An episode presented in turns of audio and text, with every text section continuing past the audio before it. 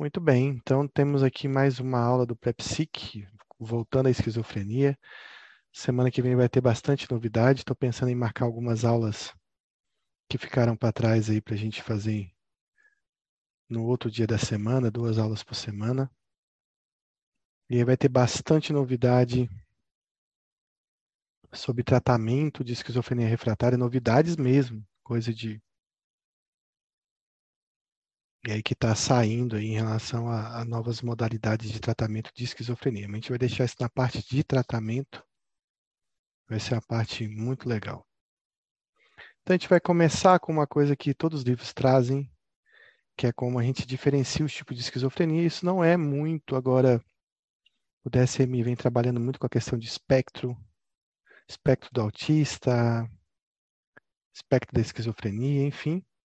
Mas eu acho que espectro não traduz tudo. A gente vê nos tipos de autismo que existem autismos bem diferentes, mas alguns bem delimitados, como é o caso do Asperger, que é muito diferente do autismo de Kanner, da síndrome de Rett, por exemplo. E na esquizofrenia existem algumas diferenças entre os tipos né, de modalidades de esquizofrenia. Não se sabe por que cada paciente caminha para um tipo de modalidade de esquizofrenia. Claro que para diagnóstico tudo é esquizofrenia, o tratamento às vezes pode diferenciar um pouco com o tipo, o cuidado com o suicídio também vai, vai ser diferenci, diferenciado a depender do tipo de esquizofrenia e o tipo de evolução e curso, a expectativa que você tem que ter com o tratamento, né? Então, assim, quando você tem um paciente com esquizofrenia paranoide, que está bem desorganizado, tendo muitas alucinações, delírios, alterações de comportamento que pode indicar violência, auto e heteroagressão. Você fica preocupado mais em melhorar a medicação e trazer mais conforto para ele, para a família, enfim, uma, um controle melhor da doença. Quando você tem paciente hebefrênico, por exemplo, que é a esquizofrenia desorganizada ou hebefrênica, é, então, muitas vezes você já está com uma dose lá de olanzapina, de risperidona, o paciente continua desorganizado, ele continua tendo comportamento um pouco desinibido, mas ele já saiu daquela desorganização maior, né? Então já tem um certo controle, uma convivência melhor. E aí não precisa, não precisa ficar desesperado em aumentar a dose, querendo controlar todo esses sintomas do paciente, até porque ele não vai ter uma resposta tão eficaz. Quando você tem um paciente com esquizofrenia simples, por exemplo, você vai lidar com muitos sintomas negativos da doença. Então, é importante que você tente associar aí algumas em relação ao tratamento antipsicóticos que sejam menos incisivos, que sejam que tenham um efeito mais antidepressivo, digamos assim, né? O, o, que possa ter uma atuação melhor sobre sintomas negativos, porque sintomas negativos muitas vezes confundem com um pouco depressão, anedonia, a abulia. E aí você vai precisar de usar uma quetiapina, uma lanzapina. É... Então não dá para tratar esse paciente com aloperidol, por exemplo. E às vezes até lítio. É, eu não vi muita resposta até hoje em dia com antidepressivo para esse tipo de paciente, mas pode ser tentado também. Lamotrigina, por exemplo, pode ser tentado nesse tipo de, de paciente. Então, aí, em relação às alucinações, por exemplo, existem diferenças né, na, nos tipos de esquizofrenia. A esquizofrenia paranoide, por exemplo, ela cursa com muitas alucinações. Geralmente são aquelas alucinações auditivas, né, de lá de Kurt Schneider, sintomas de primeira ordem, alucinações auditivas com vozes comentadoras que dialogam entre si, isso é clássico, né, da psiquiatria. Aquele paciente que fica ouvindo duas pessoas conversando, muitas vezes comentando o que ele está fazendo, de forma pejorativa, né, rindo do paciente. Então, as alucinações auditivas são muito comuns na, na esquizofrenia paranoide, mas na ibefrênica a gente não vai encontrar muitas alucinações. São pacientes que não têm um delírio muito estruturado, é mais desorganizado, e as alucinações também é, quase não aparecem nesses pacientes. A indiferenciada, ela, ela tem uma mistura de desorganização da ibefrenia com um pouco de organização da estrutura psicótica do paranoide, então ela pode ter também bastante alucinações. A esquizofrenia residual é aquela esquizofrenia que o paciente teve um passado, né, tanto de uma esquizofrenia indiferenciada ou paranoide, geralmente, mas agora ele já tem anos de doença, 20, 30 anos de doença, já está atingindo a terceira idade, e agora o cérebro dele nem consegue mais, talvez até por lesão cerebral, produzir essas alucinações, e agora ele entra numa fase da doença, uma segunda fase da doença, onde prevalecem os sintomas negativos. A esquizofrenia simples é aquela que desde o início, desde o começo da doença, ela não teve uma fase ativa paranoide ou diferenciada, ele já começa a doença com sintomas negativos. E os sintomas negativos não têm alucinações, então é uma, um tipo de esquizofrenia que não que você não vai ver esse tipo de produção como um evento principal da doença. Em relação aos delírios, você tem na esquizofrenia paranoide, que eu botar os tipos, na esquizofrenia paranoide você tem muitos delírios, né, sendo os delírios de grandeza e os delírios de perseguição e prejuízos mais frequentes, mas pode ser qualquer tipo de, de delírio místico, religioso, niilista, fantástico, de grandeza, enfim, todos os tipos de delírios podem estar presentes na esquizofrenia paranoide. E a gente viu na outra aula que a gente não pode confundir paranoide com perseguição, né? Então tem paciente paranoide que acha que é inventor, que acha que é rico, que acha que é, é dono de uma empresa, enfim. Esses delírios, eles podem, geralmente eles são mais estruturados, né? Então ele contém uma história, um enredo, né? É, a ideia, né, de um paciente com esquizofrenia, ela acontece muito é, no cinema, né?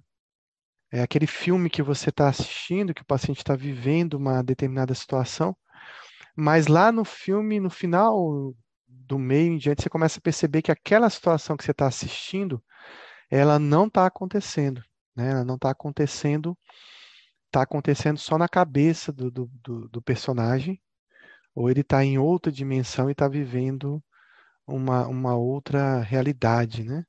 Tem um filme, uma série agora chamada Mil 889, acho que é isso, da Netflix, que conta bem isso, né? Então já, já no, no meio da história você já percebe que, que tem alguma coisa errada com aquela história que está acontecendo.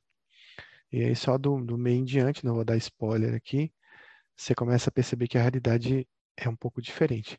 Então, o, a, o delírio desse paciente esquizofrênico, geralmente ele contém uma história, né? ele contém os personagens dessa história, desse delírio, o que esses personagens estão fazendo com ele.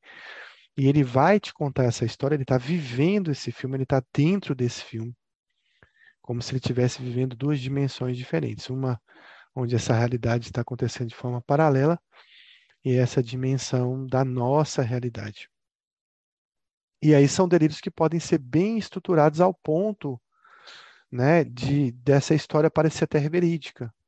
Então, delírios de ciúme, por exemplo, delírios de prejuízo, você pode ter até um pouco de dificuldade, às vezes com a informação colateral, ou seja, informação de outras pessoas, é que você começa a perceber que aquela história não está acontecendo. É, na hebefrênica, você também não tem muitos delírios, né? Você tem uma desorganização do comportamento, é, os delírios são muito desorganizados, são muito fora da lógica, são muito bizarros. Eles não são o principal da doença. O principal da doença é a desorganização.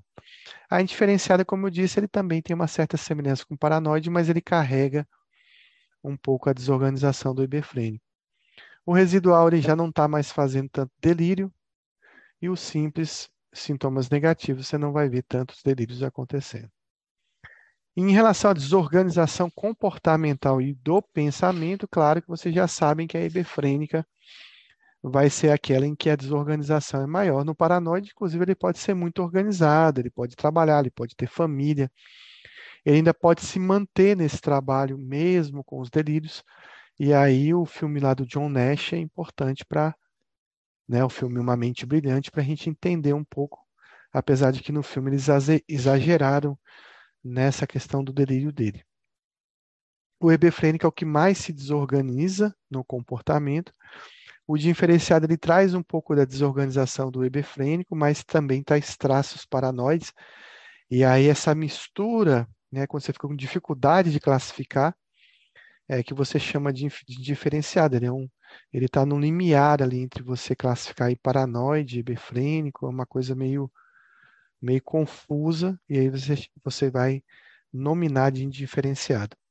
O residual, geralmente é um paciente que tem aquilo que o Kreplin chamou de demência precoce. Muitas vezes, né? Aí não é nem tão precoce, já é mais tardio, porque ele já teve uma fase ativa da doença e agora ele está com sintomas negativos, ele se desorganiza bem aí um pouco nesse, nesse final da doença. O simples também, às vezes, existe uma desorganização do comportamento, no sentido dele não ter mais uma vida ativa, social, ele tem um comportamento meio estranho, isolado, mas não é tão intensa essa desorganização. Em relação aos sintomas negativos, eles são bem prevalentes, eles são pouco prevalentes no paranoide, não são tão intensos. No hebefrênico, esses sintomas negativos estão bem ativos, né? Principalmente a frouxidão de associação, o déficit cognitivo, o hipofrontalismo que esses pacientes têm. O diferenciado ele vai ter uma, um meio termo. O residual ele tem bastante sintomas negativos, que ele já passou da fase de sintomas positivos. E o simples ele é uma doença que desde o início começou com sintomas negativos e não não teve essa fase de sintomas positivos. O mais interessante é que o DSM ele, ele desconsidera muito essa esquizofrenia simples. É, até pelos critérios do DSM, a gente não conseguiria dar o diagnóstico de esquizofrenia para esse paciente, porque ele não tem aí o delírio, a alucinação e a desorganização do pensamento e comportamento que são necessários, pelo menos um dos três, para dar o diagnóstico de esquizofrenia. Mas na prática, você vê muito paciente com esquizofrenia simples. Eu já vi vários pacientes que, desde o início da doença, eles foram perdendo funções, né, principalmente cognitivas, como se estivesse ficando demenciado, e, e sem ter uma fase de delírios e alucinações. Bom, não é tão difícil assim, né? Dá para a gente entender bom, bem delimitar esses pacientes. Bom, a esquizofrenia paranoide, então ela se caracteriza por muitos sintomas positivos. Esses sintomas positivos ficam mais intensos em algum momento da doença ou em vários momentos da doença. Esse é um paciente que costuma ter internação nesses períodos de sintomas eh, positivos. E aqui você vai ter uma ação muito intensa do bloqueio dopaminérgico, né? Então, quando você tem lá o uso de haloperidol, risperidona, ele vai responder bem a esses sintomas. Ele é um paciente pouco desorganizado e é um paciente que tem poucos sintomas negativos. Então, o hebefrênico, ao contrário, ele tem poucos sintomas positivos, né? A não ser desorganização do comportamento, que está aqui muito desorganizado e também muitos sintomas, é, sintomas negativos, principalmente no que se diz respeito à cognição, à inteligência que é perdida, né? E, é, nesse paciente, e a questão das mudanças de afeto, né? Principalmente a questão, ah, nem tanto do, do, um pouco de embotamento afetivo, mas a questão da ambivalência afetiva, que é muito comum nesses pacientes. Mas você não vai ver ele tão anedônico, você não vai ver com tanta abulia. É um paciente geralmente bastante ativo, que tem bastante interação social, mas que muitas vezes não existe um pragmatismo nessa nessa execução dele, né? Quase tudo que ele faz é meio sem sentido, meio sem associação importante. O indiferenciado ele traz traços paranoides com sintomas positivos, ele traz, muito, traz também muita desorganização que lembra o hebefrênico, e ele também traz bastante sintomas negativos. Então ele tem uma meio que mistura aí dos dois quadros anteriores. O simples ele não tem sintomas positivos nem em nenhuma fase da doença, tem uma relativa desorganização, mas ele, o que prevalece nele é a questão dos sintomas negativos. Então, aqui ele diferencia um pouco da, da hebefrênica por conta desses sintomas de desorganização que não são tão intensos. Bom, a residual é aquele paciente que ele teve uma fase, ele tem duas fases de doença. uma fase em que ele se comportou, né, como um, sintoma, um paciente paranoide ou um paciente indiferenciado, mas aí com o evoluir da doença ele vai ficando demenciado e aí ele evolui para a fase atual, que é quando você está atendendo nele, porque você o diagnóstico de uma esquizofrenia residual ele é retrospectivo, porque você vai voltar no passado, vai ver que ele teve vários surtos, ver que ele teve várias internações, mas agora você está atendendo ele numa certa idade, aonde já você percebe que ele não tem, não está com a doença tão ativa.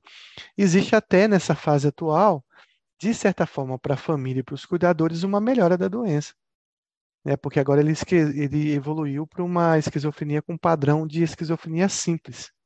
Mas, como eu disse, começou com uma esquizofrenia mais típica e agora ele está lesionado, digamos assim, demenciado. Então, no início ele parece um pouco paranoide, ou indiferenciado, ele evolui para esse outro segundo quadro. Então, essa é a definição de uma esquizofrenia residual. Bom, então depois ele parece que evolui para um padrão de, de sintomas negativos e ele parece que evolui para uma fase de esquizofrenia simples. Na verdade, o nome simples não tem nada de simples, né? Então é exatamente isso que a gente vê no residual. Meio que demenciou, com certeza. Se a gente for ver a tomografia dele, provavelmente ele deve estar, desculpa, uma ressonância com bastante degeneração cerebral. Então vamos ver aqui um caso, um adolescente de 17 anos foi levada pela mãe à consulta por causa de alterações do comportamento apresentado no último ano. Ela junta embalagens usadas de suco sem nenhuma finalidade, fica se olhando no espelho e fazendo caretas, ri sem motivo aparente, veste-se de forma estranha e conversa sozinho ao exame apresenta afeto embotado, discurso empobrecido, desagregado e poucas alucinações negativas, alucinações auditivas, desculpa. Existem alucinações negativas, né, pessoal? Vocês lembram dela? Alguém lembra o que é uma alucinação negativa?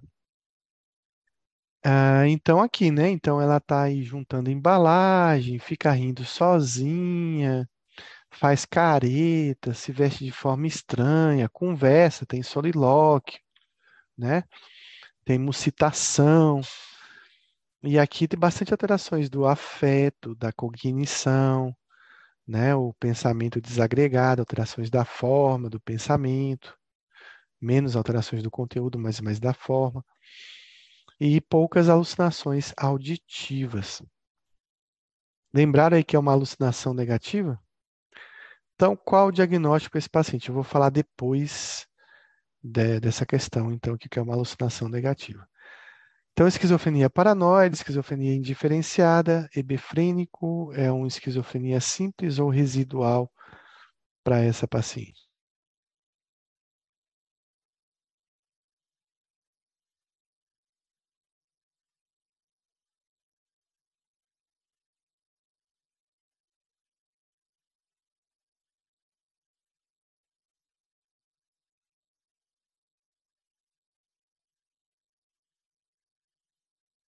Muito bem, Tayane já respondeu, né, Tayane? O que é uma alucinação negativa é quando existe um estímulo que é dado à visão, à audição do paciente, mas ele anula esse estímulo como se ele não existisse. Né? Então, um exemplo é você vai visitar o paciente acompanhado de um outro médico, são dois médicos visitando o paciente, mas ele só consegue se relacionar, enxergar um deles, né? Ele anula a visão de outro. Isso seria uma alucinação negativa. Então, aí qual é o tipo dessa esquizofrenia aí?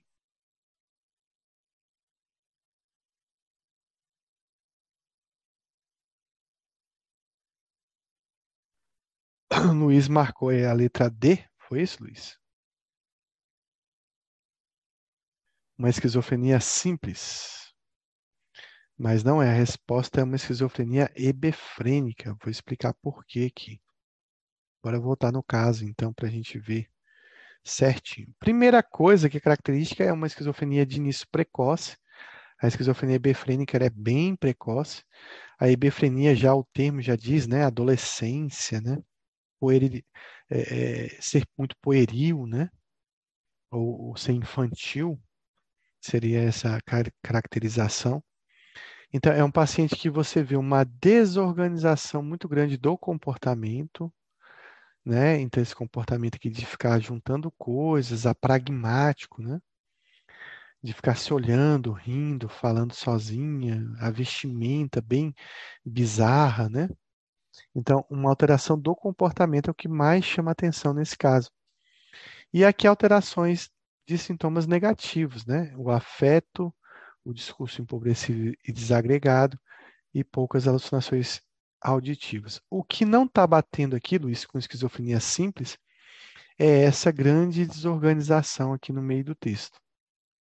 Que o simples ele não tem essa desorganização. Na verdade, o simples acho que nem ri sozinho, né? Ele, ele tem um afeto bem plano, ele quase não consegue expressar emoções, ele está mais quieto, muitas vezes um paciente em mutismo, ou um paciente com negativismo, né, que ele não consegue participar e não quer participar da consulta, ele fala muito pouco. Então ele tem muita expressão, pouca expressão, né? E ele é um paciente que geralmente fica isolado no quarto, trancado, quase não fala com ninguém, quase não se relaciona, ele não tem esse comportamento aí que ela tem você vê que ela é bem ativa, né? Ela, apesar da doença, ela parece ser uma, uma adolescente bem ativa. Então, por isso que vem o diagnóstico de esquizofrenia hebefrênica. Então, só para lembrar, a esquizofrenia hebefrênica, uma das características fundamentais é de uma esquizofrenia que começa na, na, na infância e na adolescência. Geralmente, geralmente, não posso te falar em taxas nem em dados epidemiológicos, porque eu não tenho isso, nem os livros trazem muito. Mas eu poderia dizer assim, o seguinte: de cada, sei lá, 10 pacientes que, que começam uma esquizofrenia muito precoce, eu posso dizer que 80% delas, né, 8 em 10, seriam pacientes hebefrênicos. Então, ela costuma começar muito antes dos outros tipos de esquizofrenia. Além disso, né, ela então é uma esquizofrenia, só para a gente citar essa precocidade, antes dos 25 anos. Então, muito precoce. Outra característica é esse comportamento meio que primitivo, pueril, infantilizado, é um paciente que às vezes se comporta ali com algumas características, parece até que ele tem um retardo mental, mas não tem, porque algumas coisas ele, ele, ele fala com muita lógica, com muita inteligência, até usa palavras, é, faz associações que um paciente com um déficit intelectual não faria.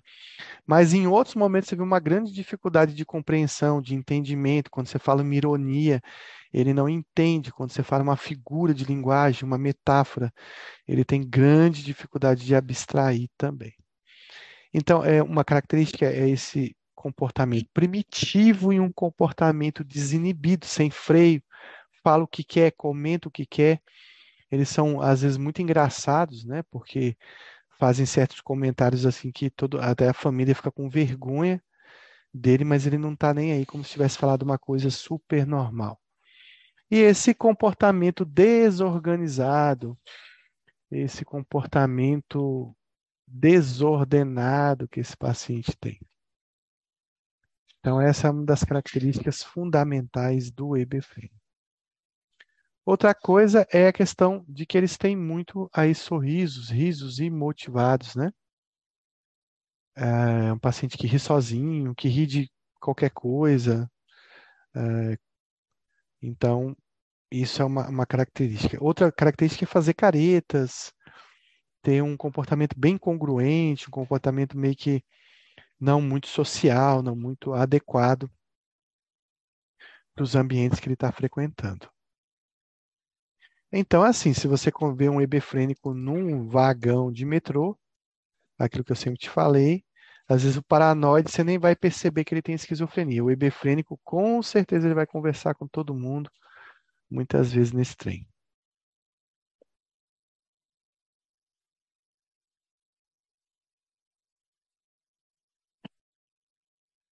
Então, uma outra característica é um comportamento tolo, um comportamento insensato e um comportamento pueril, que aí deriva até dessa palavra que classifica o hebefrênico. Esse é o tradicional paciente que a gente encontra numa praça, que encontra em algum lugar aí andando pela rua, e a gente vê já de cara que ele tem algum tipo de problema e esse problema se trata de um problema grave.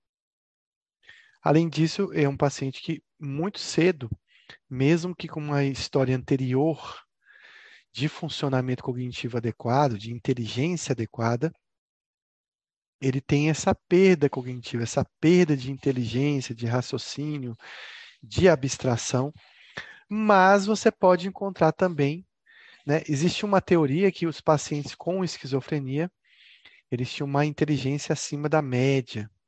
Talvez aí para o John Nash, mas a grande maioria dos pacientes com esquizofrenia, eles têm uma, uma inteligência limítrofe, ou muitas vezes até tinham um déficit anterior antes do, do aparecimento né, dessas características mais, mais acentuadas de perda cognitiva. Então, outra coisa é, às vezes, o contato pode ser pobre pode ser inadequado, né? É, principalmente o contato com a, com a realidade. Então, ele vive num mundo completamente individualizado, um mundo próprio, e é um paciente que ele não se queixa de estar nesse mundo. Então, raramente você vai ver um hebefrênico chegar para você e dizer que ele está sofrendo, que ele não está bem, que a vida mudou, que tem algo incomodando ele. Ele vive ali aquele mundo dele e muitas vezes ele é muito feliz dentro desse mundo. Por isso que você tem que ter cuidado em medicar para tentar organizar um pouco, né, alguma coisa que ele possa estar fazendo de inadequado, por exemplo, muito desinibido, falando muita coisa com estranhos, né? É, é, que não deveria. Você organiza ele um pouco, mas ele vai continuar nesse mundo paralelo dele, esse mundo próprio. Outra coisa é que ele pode ter alterações, ele pode ter maneirismos, né? Então, os maneirismos são clássicos da esquizofrenia hebefrênica. E o maneirismo vai influenciar no quê? Né? Um maneirismo na questão da aparência, na questão da, ati da atitude, pode demonstrar esse, esse, esse comportamento. É, tanto que existe atitude com maneirismo, né? E o maneirismo vai estar presente na fala, nas gírias, nos jargões que ele utiliza. E também na, na psicomotricidade você pode ter algumas estereotipias motoras que lembram esse maneirismo. Essa aparência ela pode ser esdrúxula, mas pode ser cuidada, ele pode se vestir de uma roupa completamente estranha. Então eu lembro do paciente meu chamado Ruby, né, que é um paciente, inclusive, eu estou produzindo um livro lentamente, e o personagem principal desse livro é o Ruby, que ele, na verdade, eu conto as histórias dele, e nessas histórias o contato que ele teve com, com outros pacientes. E o Ruby, é, eu lembro que quando eu o conheci, ele vinha vestido no CAPS com uma camisa de um time de futebol, poderia ser qualquer time, com um short de outro time de futebol, um meião de um outro time de futebol, um apito pendurado, um monte de colar, um monte de pulseira, um monte de relógio, um cabelo lá grande com a barba que parecia o Raul Seixas, ele parece muito o Raul Seixas, mas com essa vestimenta de jogador de futebol bem específico. Só não vinha de chuteira porque eu acho que ele não tinha, mas senão ele vinha. E o mais interessante é que ele vestia às vezes uma camisa do Flamengo, um meião do Vasco e um short do Fluminense. Quer dizer, ele não tinha a menor noção que os times eram rivais. Então essa atitude meio, essa essa aparência meio é, completamente bizarra, mas ele vinha perfumado, ele vinha bem arrumado. Ele tinha todo um cuidado de comprar esses aparatos da aparência. Mas também pode ser uma aparência desleixada, né, sem higiene também, isso também pode acontecer. Outra questão é do comportamento social, que é bastante prejudicado, a socialização desse paciente é bem específica. É, geralmente é o paciente que consegue fazer muita amizade no ambiente onde ele mora, todo mundo já consegue entender o que ele tem, e ele até se consegue se relacionar bem com essas pessoas. Mas ele, num ambiente novo, de, de pessoas desconhecidas, ele pode ter um comportamento social inapropriado é, para aquele ambiente. a gente só espera que os outros consigam compreender que ele é diferente, ele é especial. Outra coisa é o comportamento emocional desse paciente em relação ao afeto, que aí entra a questão dos sintomas negativos desse paciente. Então, ele tem um comportamento emocional bem complicado. Né? Eu tenho uma paciente que ela é muito legal porque ela tem uma ambivalência afetiva muito grande comigo, né? Então, é, e ela geralmente verbaliza isso em todas as consultas, né? Então, uma hora eu sou tipo o amor da vida dela, ela quer sair, pergunta quando é que eu vou convidar ela para jantar, que ela pode ir com o namorado dela, que é um, um namorado fictício, na verdade é, um, é uma pessoa que ela conhece e ela acha que ela tem um relacionamento com essa pessoa. Essa pessoa deve compreender e tratar ela bem. E aí ela acha que tem um relacionamento, ela me convida quando é que eu vou jantar, eu e ela e o namorado, pergunta quando é que a gente vai viajar para Disney junto, como se ela fosse super íntima minha. E do nada ela vira e fala: Você sabe que eu te odeio? Eu te odeio, doutor. Então, assim, do nada ela, ela me ama e me odeia ao, ao mesmo tempo. Então, essa ambivalência afetiva está bem presente. E esse comportamento vai ser, às vezes, muitas vezes, inadequado para as relações sociais dele. Além disso, eles às vezes têm uma dificuldade também de demonstrar as emoções, um pouco de afeto plano, ou um afeto completamente é, é, bizarro, né? De falar uma coisa triste, morrer de dar risada.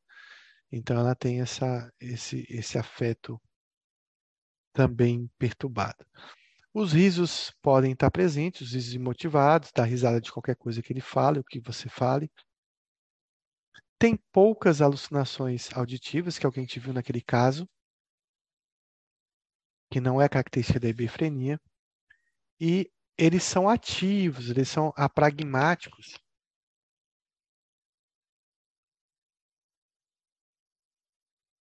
Mas são pessoas muito ativas, né? Que gostam de sair, que gostam de conversar, que gostam de ter essa interação social com as pessoas. Então ele busca essa interação, apesar dessa interação não ocorrer de forma como deveria ser, ele tem muitas vezes uma busca por esse contato social, até às vezes o contato de estranhos, ele, ele trata como se fosse muito íntimo dessa pessoa. Mas não tem pragmatismo em quase nada que eles fazem, tem pouca vida funcional. Alguns conseguem fazer alguns, algumas coisas dentro de casa, conseguem realizar algumas pequenas ações, como pequenas compras, etc. Mas esse é um paciente que precisa de, de cuidados de terceiros. É, um hebefrênico que mora sozinho, ele, ele vai ter dificuldades em alguma, alguma coisa. O Ruby, apesar de ser um paciente hebefrênico clássico de livro, ele, ele mora sozinho, recebe lá uma aposentadoria, então ele faz a comida, arruma a casa dele.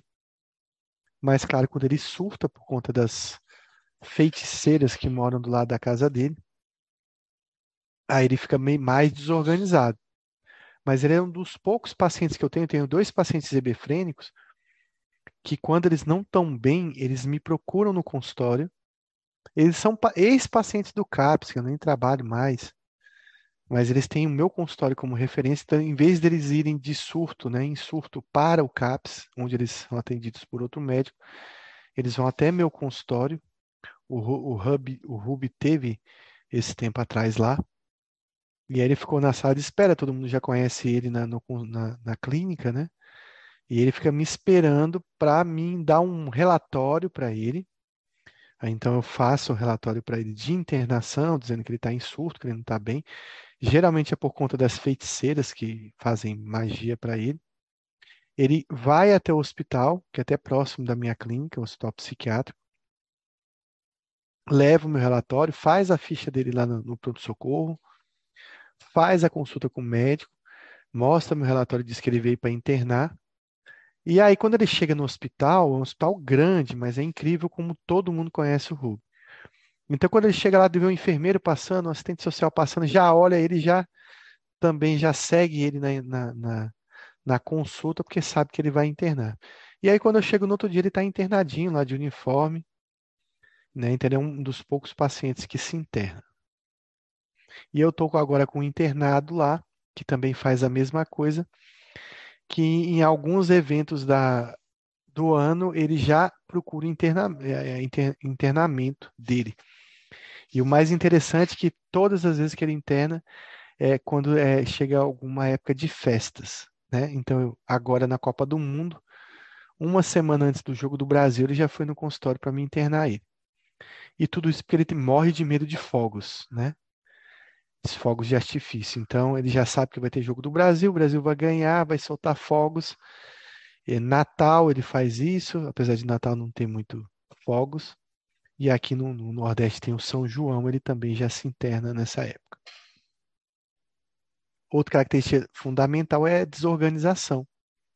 Né, e os sintomas negativos. Muito desorganizado com muitos sintomas negativos. Então a gente vai fazer uma comparação do que eu veria de repente na rua, né, de um paciente com esquizofrenia paranoide, ele vai de repente a depender do cuidado e da família estar tá mais organizado, e o esquizofrênico e befrênico, muitas vezes até com cuidado da família, tem esse aspecto um pouco mais bizarro, essa aparência mais bizarra. Então vamos para um caso clínico aqui. Então, a C, 32 anos de idade, foi internado no hospital. Na chegada, notou-se que era um homem astênico, subnutrido, com pupilas dilatadas, reflexos tendinosos hiperativos e 120 batimentos cardíacos por minuto.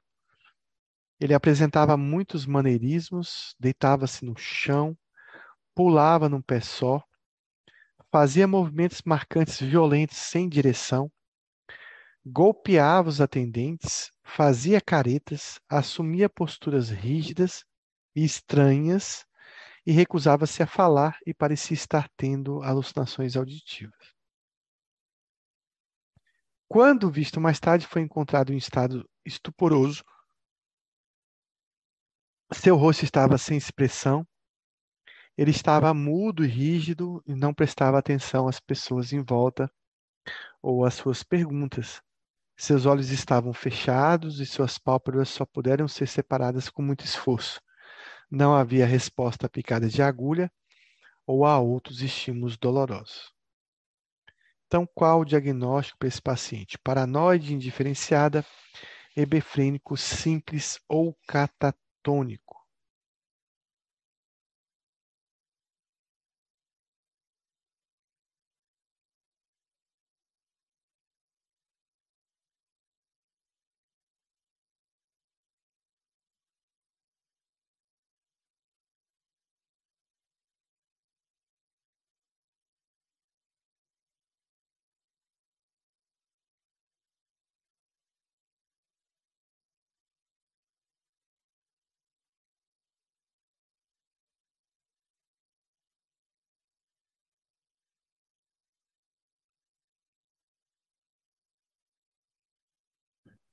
Então, esse é um paciente com. Vamos, ah, então, é a esquizofrenia catatônica, mas eu vou. Aqui a gente vai tentar tirar um pouco dessa história aqui. Então, a primeira coisa é que um homem astênico, né, então está emagrecido, subnutrido, e olha que interessante, com pupilas dilatadas, né, tem uma midríase, né? Além dessa midríase, ele tem reflexos tendinosos hiperativos e ele tem ataque cardíaco. Então, um paciente com desnutrição, com midríase, com reflexos aumentados e com ataque cardíaco, o que expressa aí que ele está tendo uma descarga simpática. Então, é, é uma esquizofrenia aí que tem um componente aí mais, digamos assim, periférico, né, de uma descarga de adrenalina, de uma talvez hiperfunção aí da amígdala desse paciente. Ele apresentava muitos maneirismos, né, um comportamento meio que estereotipado, E dentre esses maneirismos, ele deitava-se no chão, depois ele pulava de um pé só e fazia movimentos em direção aos atendentes, fazia caretas, assumia posturas rígidas e estranhas, e ele se recusava-se a falar e ter alucinações. Então a gente tem um maneirismo, uma estereotipia, um apragmatismo nisso tudo, uma, é, uma rigidez, né, mutismo e também as alucinações que esse paciente tem.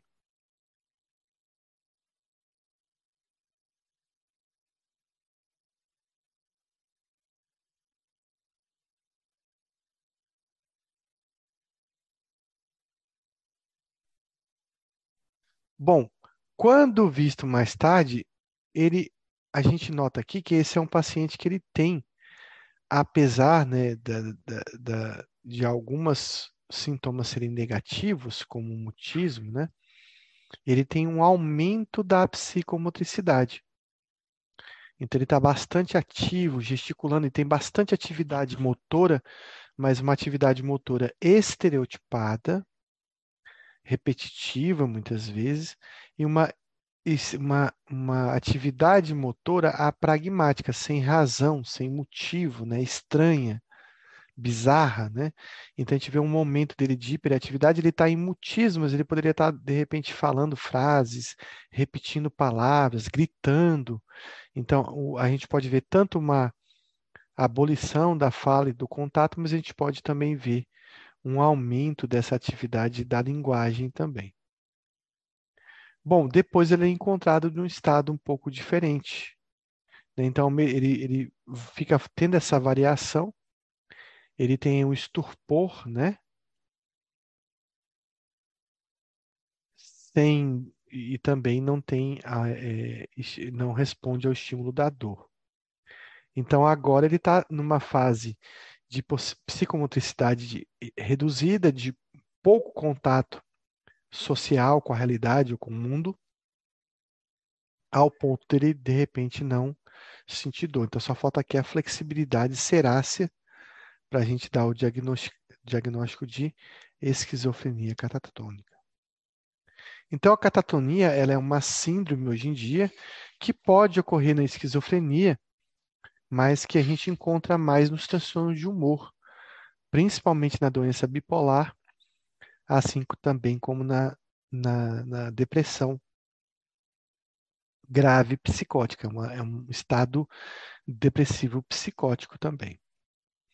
A característica fundamental é que ele é um distúrbio da função motora, tanto para mais quanto para menos. Então, ele pode ter um furor catatônico, né, uma agitação psicomotora, mas ele pode ter um estupor catatônico. E o mais interessante é que muitas vezes ele pode variar.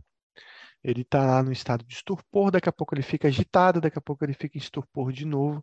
Então pode ter uma flutuação dessa função motora.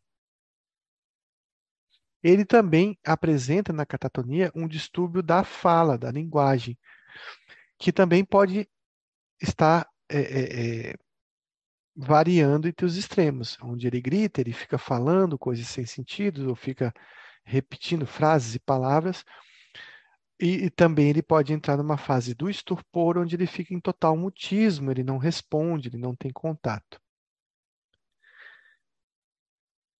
Em ambas as fases, ele parece não se relacionar muito, não obedecer comandos, não te responder, né, tanto na fase de furor quanto de estupor, ele parece que não tem um contato com a realidade, então ele tem um contato com a comunicação, com a socialização. Então existe um distúrbio da comunicação presente aí, e existe um distúrbio do contato com a realidade. Então, o paciente que está lá no mundo paralelo, se, mesmo estando agitado ou estando estupor, ele está vivendo ali um, um, um momento em que é um mundo introspectivo dele com pouco contato. Ele então tem fases de excitação psicomotora e fases de torpor, é, sendo muitas vezes oscilando entre uma e outra. Além disso, ele pode ter posturas bizarras, como a questão da flexibilidade serácea, né, onde ele toma uma postura específica. Ele pode ter estereotipias tanto motoras quanto de linguagem, maneirismo, tanto motores quanto de linguagem, e pode ter uma ecopraxia, né, uma ecolalia, que também está tá, tá presente. Então, tanto a, a, repetição de movimentos, né, que é a ecopraxia, quanto a repetição relacionada à fala também. A ecolalia, então, as alterações estão, estão presentes, mutismo, e variando entre aí a ecolalia no furor e o mutismo no estupor. Outra característica da catatonia é a questão de que esse paciente ele pode, nesse mundo paralelo dele, não tendo contato com esse mundo, ele pode parar de comer, ele pode parar de beber água, ele pode ficar no sol. Então, é um paciente que tem bastante risco de desnutrição, de desidratação. Muitas vezes ele precisa de cuidado de enfermagem, precisa ser sondado. A última paciente que eu peguei em catatonia, ela ficou mais ou menos 30 dias na clínica médica, sondada, olhando para o teto sem contato nenhum. Ela só não tinha flexibilidade cerácea. E tomando clozapina em altas doses pela sonda. Mas aí teve que fazer alimentação interal, teve que hidratar essa paciente, tem que ter um cuidado com tromboembolismo, cuidado aí com escaras, porque o paciente pode ficar nessa posição e, e acabar tendo lesão. Ele também pode cursar com febre e ele pode, dentro desse furor catatônico, ele se agredir e provocar autolesões. Raramente esse paciente agride os outros, mas também pode acontecer. E a fase de estupor, onde ele fica realmente num, num, num, estreitamento do nível de consciência, ele completa ele está acordado, mas você vê que ele não está tendo contato com o mundo. Ele não obedece nenhum comando, muitas vezes não, não responde nem a entrevista, as perguntas que são feitas. E tem um certo grau de rigidez e, e, e comportamento motor alterado, como a gente vê nesse paciente aqui, da foto, aí na cadeira de rodas, que provavelmente ele foi colocado nessa posição é, ficando em uma postura bizarra que a gente chama de flexi é, flexibilidade serácea. É raro a gente ver isso hoje em dia, mas às vezes acontece de a gente ver um paciente assim. Então aqui está a flexibilidade séria ou serácea, que é, relembra aí o boneco de cera, né? Que você põe numa posição e ele fica lá como se fosse um boneco. Já, agora vamos fazer o signo da almohada. Vou voltar esse vídeo aqui para a gente ver então um quadro de catatonia. Vamos signo almohada. Signo almohada que está positivo. El paciente catatónico, vamos a hacer la rigidez seria. El paciente se queda así, únicamente.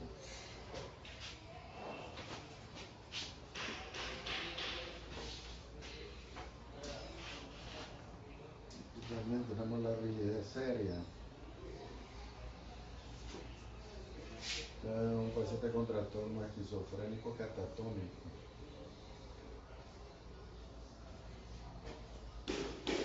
Con el signo de la luna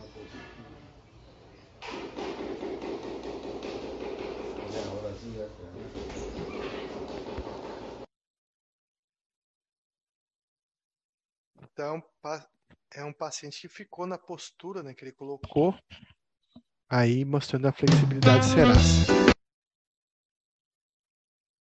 Vamos então ver algumas características da esquizofrenia paranoide, então. O início é mais precoce, falta de rede social, tem regressão das respostas emocionais, ele tem um comportamento mais preservado ou ele tem alucinações visuais que, que vocês marcariam aí como uma característica principal da esquizofrenia paranoide?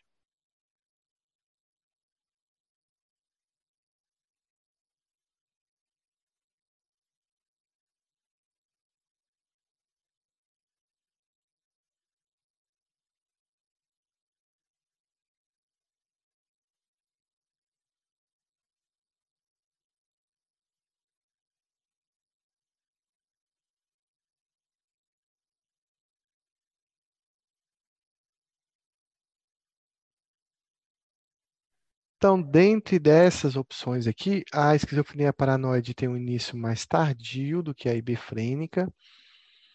É um paciente que trabalha, que estuda, então ele já fez rede social, né? Tem amigos, às vezes tem namorada, às vezes é casado, tem filhos. Então, a característica de, que, de uma construção ao longo da vida de uma rede social. E isso vai ser um fator protetor para esse paciente em termos de prognóstico de, do, aí no curso da doença. É um paciente que ele mantém as respostas emocionais, ele ama, ele gosta, né? ele tem sentimentos ainda bem preservados. E a característica principal é um comportamento mais preservado. As alucinações auditivas são as principais desse tipo de esquizofrenia. Então vamos lá, outra pergunta. Não é uma característica da esquizofrenia desagregada. Quando eu falo desagregada desorganizada, eu estou falando da esquizofrenia hebefrênica. Início mais precoce, desinibição, solilóquio, muita atividade e tem muitas alucinações auditivas.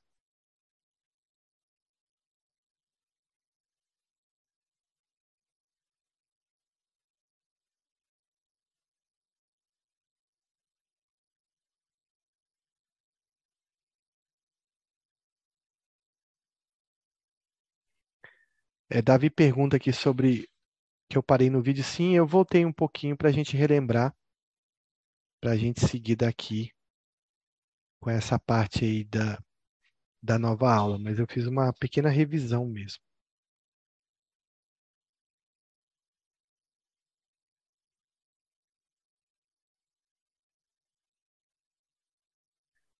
Então, a característica principal aqui da desagregada é um início precoce, tem desinibição, solilóquio, tem muita atividade, mas ele tem pouco, pouca atividade alucinatória, não é uma característica dela. São sintomas proeminentes da síndrome desagregada. Delírios e alucinações, fuga de ideias e afeto elevado, delírios persecutórios e agitação psicomotora, negativismo e ecolalia, e afeto embotado e fala desorganizada.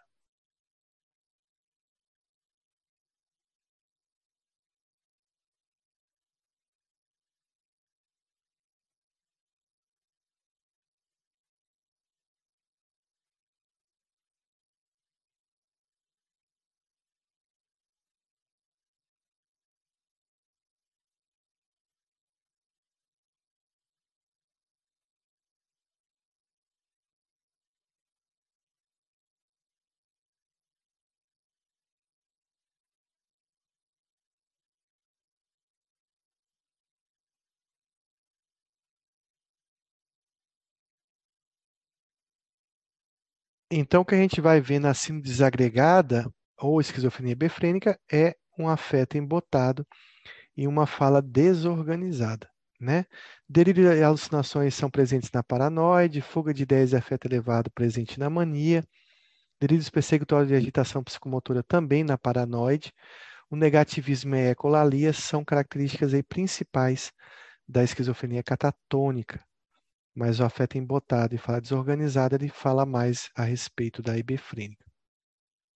São alterações características do subtipo ibefrênico, estupor, flexibilidade cerácea e ecolalia, desagregação do pensamento, afeto embotado inadequado e maneirismo, a, a delírio, alucinação e agitação psicomotora, puerilidade, desinibição e logorreia, hipomnese de fixação, fabulação e desorientação temporal.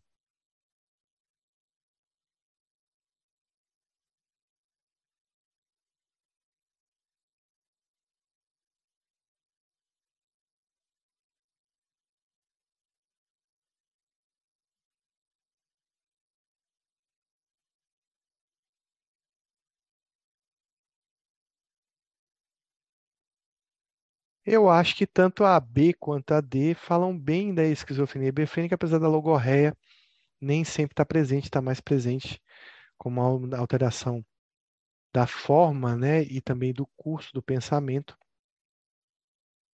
mas eu acho que a letra B ela tem mais características.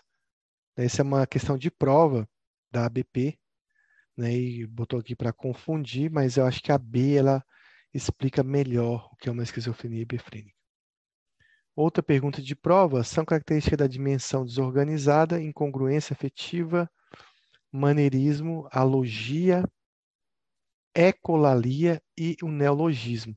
Lembrando que ele está perguntando exceto, né? O que, que você não tem na esquizofrenia hebefrênica.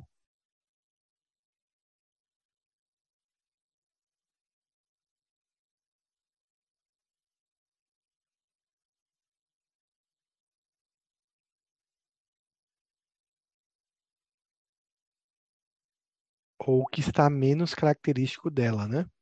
No caso.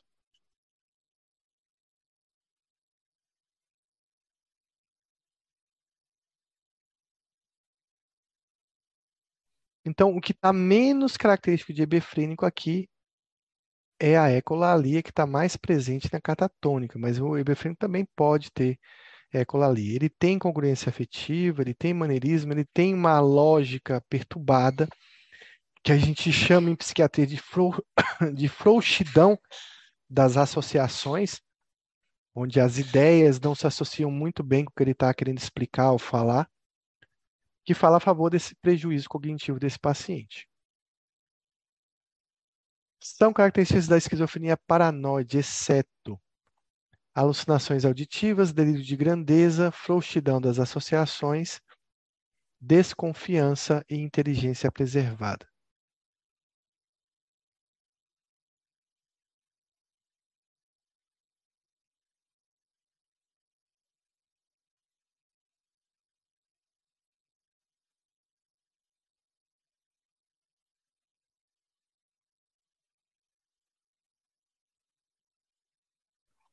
Então, o que a gente não vai ver no paranoide é uma perda cognitiva, né? Então, gente não vai ter essa frouxidão das associações tão intensa. Lembrar que delírio de grandeza é um delírio bem presente em pacientes esquizofrênicos. Grandeza não significa que o paciente está em mania necessariamente. Ele também tem desconfiança, inteligência preservada e as alucinações auditivas estão presentes. Então, o que é frouxidão das associações, né? Que é um termo bastante é, presente nos pacientes que têm sintomas negativos, como o hebefrênico, por exemplo. Então, ele fala a favor dessa perda, né? Da, da capacidade de conectar um pensamento com o outro com uma certa lógica. Isso é uma alteração aí da forma do pensamento, né? Como o pensamento está se organizando e como de repente vem uma ideia que não tem nada a ver com a ideia anterior ele está relacionado à inteligência e à perda cognitiva desse paciente. O paciente que tem frouxidão das associações, ele tem até uma esquizofrenia mais grave, mais desorganizada. Isso também é chamado de pensamento desagregado, pensamento dissociado, pensamento incoerente, pensamento confuso, às vezes um pensamento descarrilhado, disparatado, vago e frouxidão dos enlaces associativos. Então, o Sheniori fala disso, de que existem vários sinônimos para uma frouxidão das associações. E ele está mais relacionado à esquizofrenia, onde tem sintomas negativos. A esquizofrenia brefrênica é clássico apresentar essa frouxidão de associações. Então, um caso clínico aqui. Paciente de 58 anos é atendido no CAPS, o mesmo está lacônico, com latência na resposta, apresenta concretismo, distúrbio da associação, seu afeto é plano e sua aparência é desleixada, no entanto, está calmo, pouco ativo. A família relata que o mesmo não mantém relações sociais e praticamente não faz nada, ficando no quarto olhando a parede, aí provavelmente o dia todo. Então, vamos olhar aqui as opções para a gente marcar. Ah, aqui tem mais um, uma parte do texto. Os familiares acham que o mesmo está depressivo, sua doença começou aos 24 anos. Antes ele era uma pessoa ativa, trabalhava, se relacionava com todos. Ele teve vários surtos e desde então ele mudou esse comportamento. Ele ficou agressivo, desconfiado, teve vários delírios de grandeza e perseguição, tinha alucinações auditivas e passou por 19 internações. Aos 49 anos, esse quadro começou a ficar menos intenso e, no momento, não apresenta conteúdo delirante, tem alucinações, então é a forma que ele chegou nessa consulta.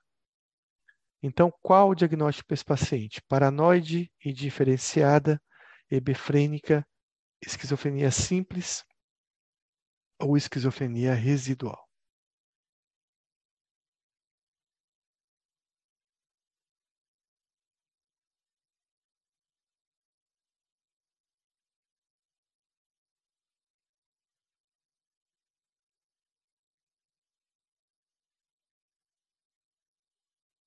Alguém vai arriscar aí?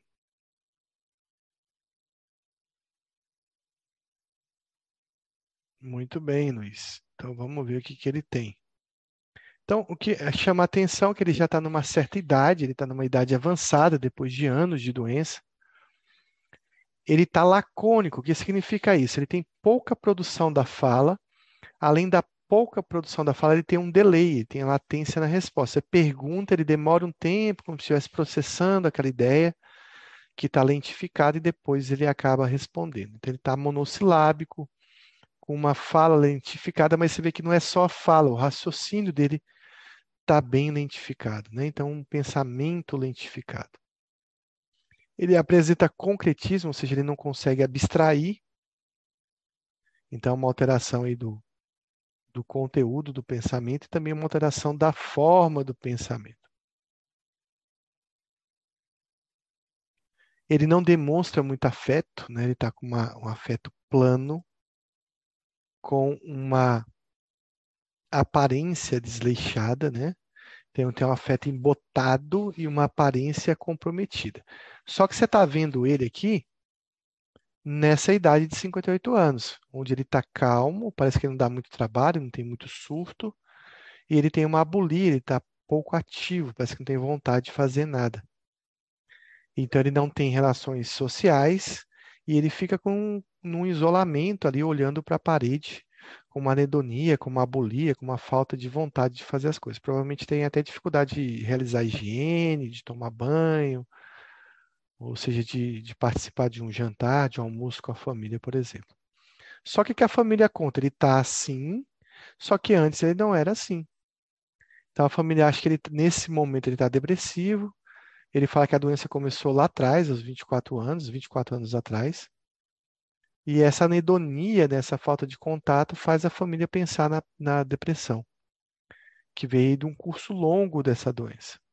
Mas olha só, ele tem uma história, né, de ter tido bastante surtos no passado. Nesses surtos que ele tinha anteriormente, ele ficava agressivo, desconfiado, com delírios, com é, delírios de grandeza e perseguição, passou por várias internações, mas já aos 49 anos ele começou a mudar o comportamento e ficou do jeito que a gente encontrou ele agora. Nesse momento, então, ele não tem alucinações nem delírios. Então, ele tem sintomas positivos numa fase da doença, no passado, mas agora ele tem sintomas negativos. Então, o que a gente vê nesse paciente é o paciente com 24 anos, que tem um histórico né, de doenças, de uma doença muito ativa, com, com vários sintomas positivos. E nesses sintomas positivos ele tem vários surtos aí, mas aí chega numa fase da doença, aos 49 anos, que ele começa a ter mais sintomas negativos. Então, olha a descrição, a gente está vendo bem a história dele. A fase onde tem esses vários pontos, onde foi os surtos que ele teve, e agora ele está num quadro mais estável, mas também com pouca atividade, com pouca funcionalidade. Então, a gente vê aqui dois momentos de doença desse paciente. Um momento em que a doença está muito ativa, uma, um momento em que o cérebro dele teve uma degeneração importante e aí ele começa a apresentar sintomas negativos. Então a gente vê na história dele aqui um paciente que era normal, socializável, ativo e trabalhava. De repente ele começa a ter surtos, internações, fica agressivo, desconfiado, tem delírios, tem alucinações, isso resulta em 19 internações. Então, esse é um momento da doença, mas isso modifica aos 49 anos. nesse primeiro momento da doença, existe uma prevalência de sintomas positivos. Eu poderia até dizer que aqui ele está com uma esquizofrenia paranoide, por exemplo, se eu encontrasse ele com 26, 27 anos, eu daria esse diagnóstico. Mas agora, vendo ele, ele tem um prejuízo cognitivo com laconismo, com frouxidão das associações, com pouca abstração, concretismo. O afeto dele mudou, ele não, já não expressa mais tanto. Existe um problema do autocuidado e da aparência, não tem mais socialização e bastante alteração da vontade, a bulia, pouco ativo, a anedonia. Então, ele tem uma segunda fase da doença, que é onde a gente encontra ele agora, aonde ele tem sintomas negativos. Então, o diagnóstico realmente é de uma esquizofrenia residual, onde ele tem esses dois momentos da doença. Agora vamos ver outro caso clínico, que é muito parecido. Veja que o texto é igual. Ele aparece com 58 anos no CAPS, tem todas aquelas alterações de sintomas negativos, mas quando completa a história, a família fala. Os familiares acham que o mesmo está depressivo, sua doença começou aos 24 anos. Antes dos 24 anos era uma pessoa ativa, trabalhava e se relacionava com todos, e no momento não apresenta conteúdo delirante. Então, a doença, desde o começo dele, ele não tem essa fase de surtos, né? Então, qual o diagnóstico? Esquizofrenia paranoide, indiferenciada, hebefrênica, simples ou esquizofrenia residual.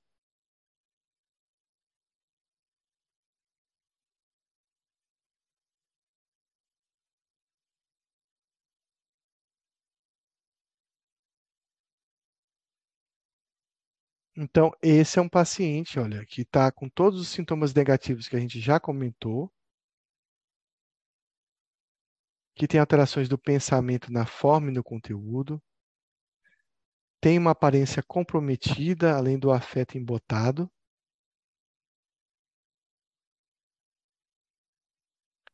Ele tem pouca atividade, ele tem uma abulia, tem um isolamento social, uma anedonia e uma abulia bastante alteração da vontade. Só que esse quadro, desde o início, começou com esse quadro de anedonia, de depressão, que fez a família pensar no processo depressivo, e a presença de sintomas negativos desde o início da doença. Então, ó, sintomas negativos desde o início da doença.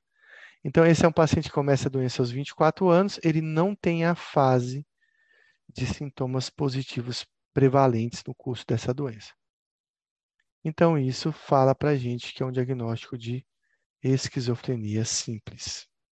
Então, não sei se vocês conseguiram captar aí a diferença, mas a diferença é que é um paciente ativo, normal, socializado, e que a partir dos 24 anos tem um curso de doença com os sintomas negativos que a gente falou, e esse curso não tem nenhuma alteração é, de sintomas positivos durante o curso, da, de, o curso do, da sua esquizofrenia. Então, esse é um paciente com esquizofrenia simples. Bom, para a gente saber sobre o prognóstico, vem uma pergunta aqui. Sobre a esquizofrenia não é, não são, não, na verdade não é, um fator de mau prognóstico.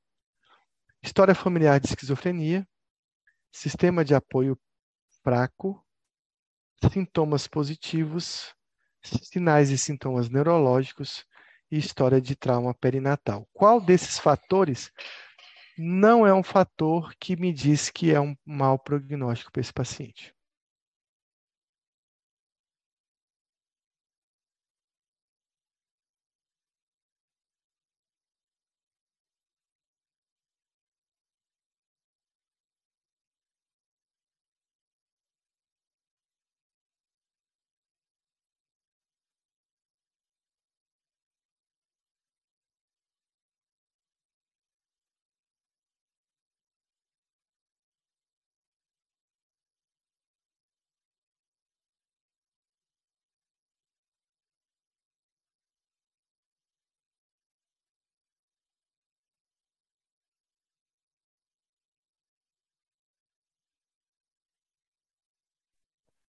Bom, então não é um fator de mau prognóstico, são sintomas positivos. Por quê?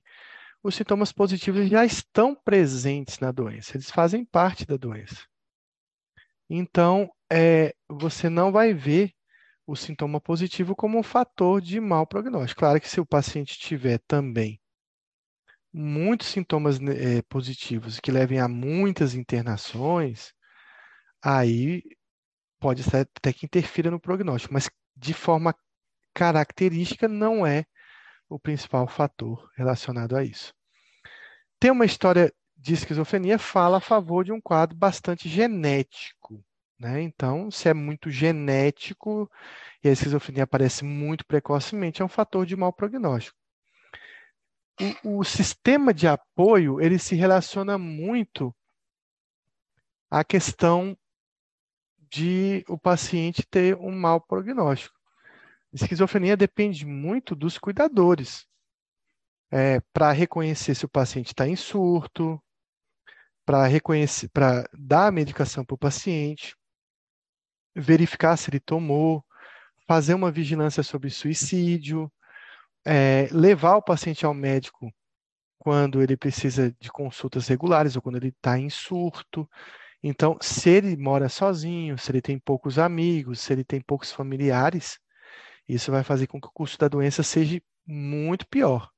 Então, esse é um fator importante de mau prognóstico. Se ele tem sintomas neurológicos, se ele tem lesão cerebral, também é um fator de mau prognóstico. E se ele tem trauma, que também indica um, um, uma lesão cerebral, ele também vai ter um pior prognóstico. Então, vamos lá, vamos ver quais são os fatores de mau prognóstico num paciente com esquizofrenia.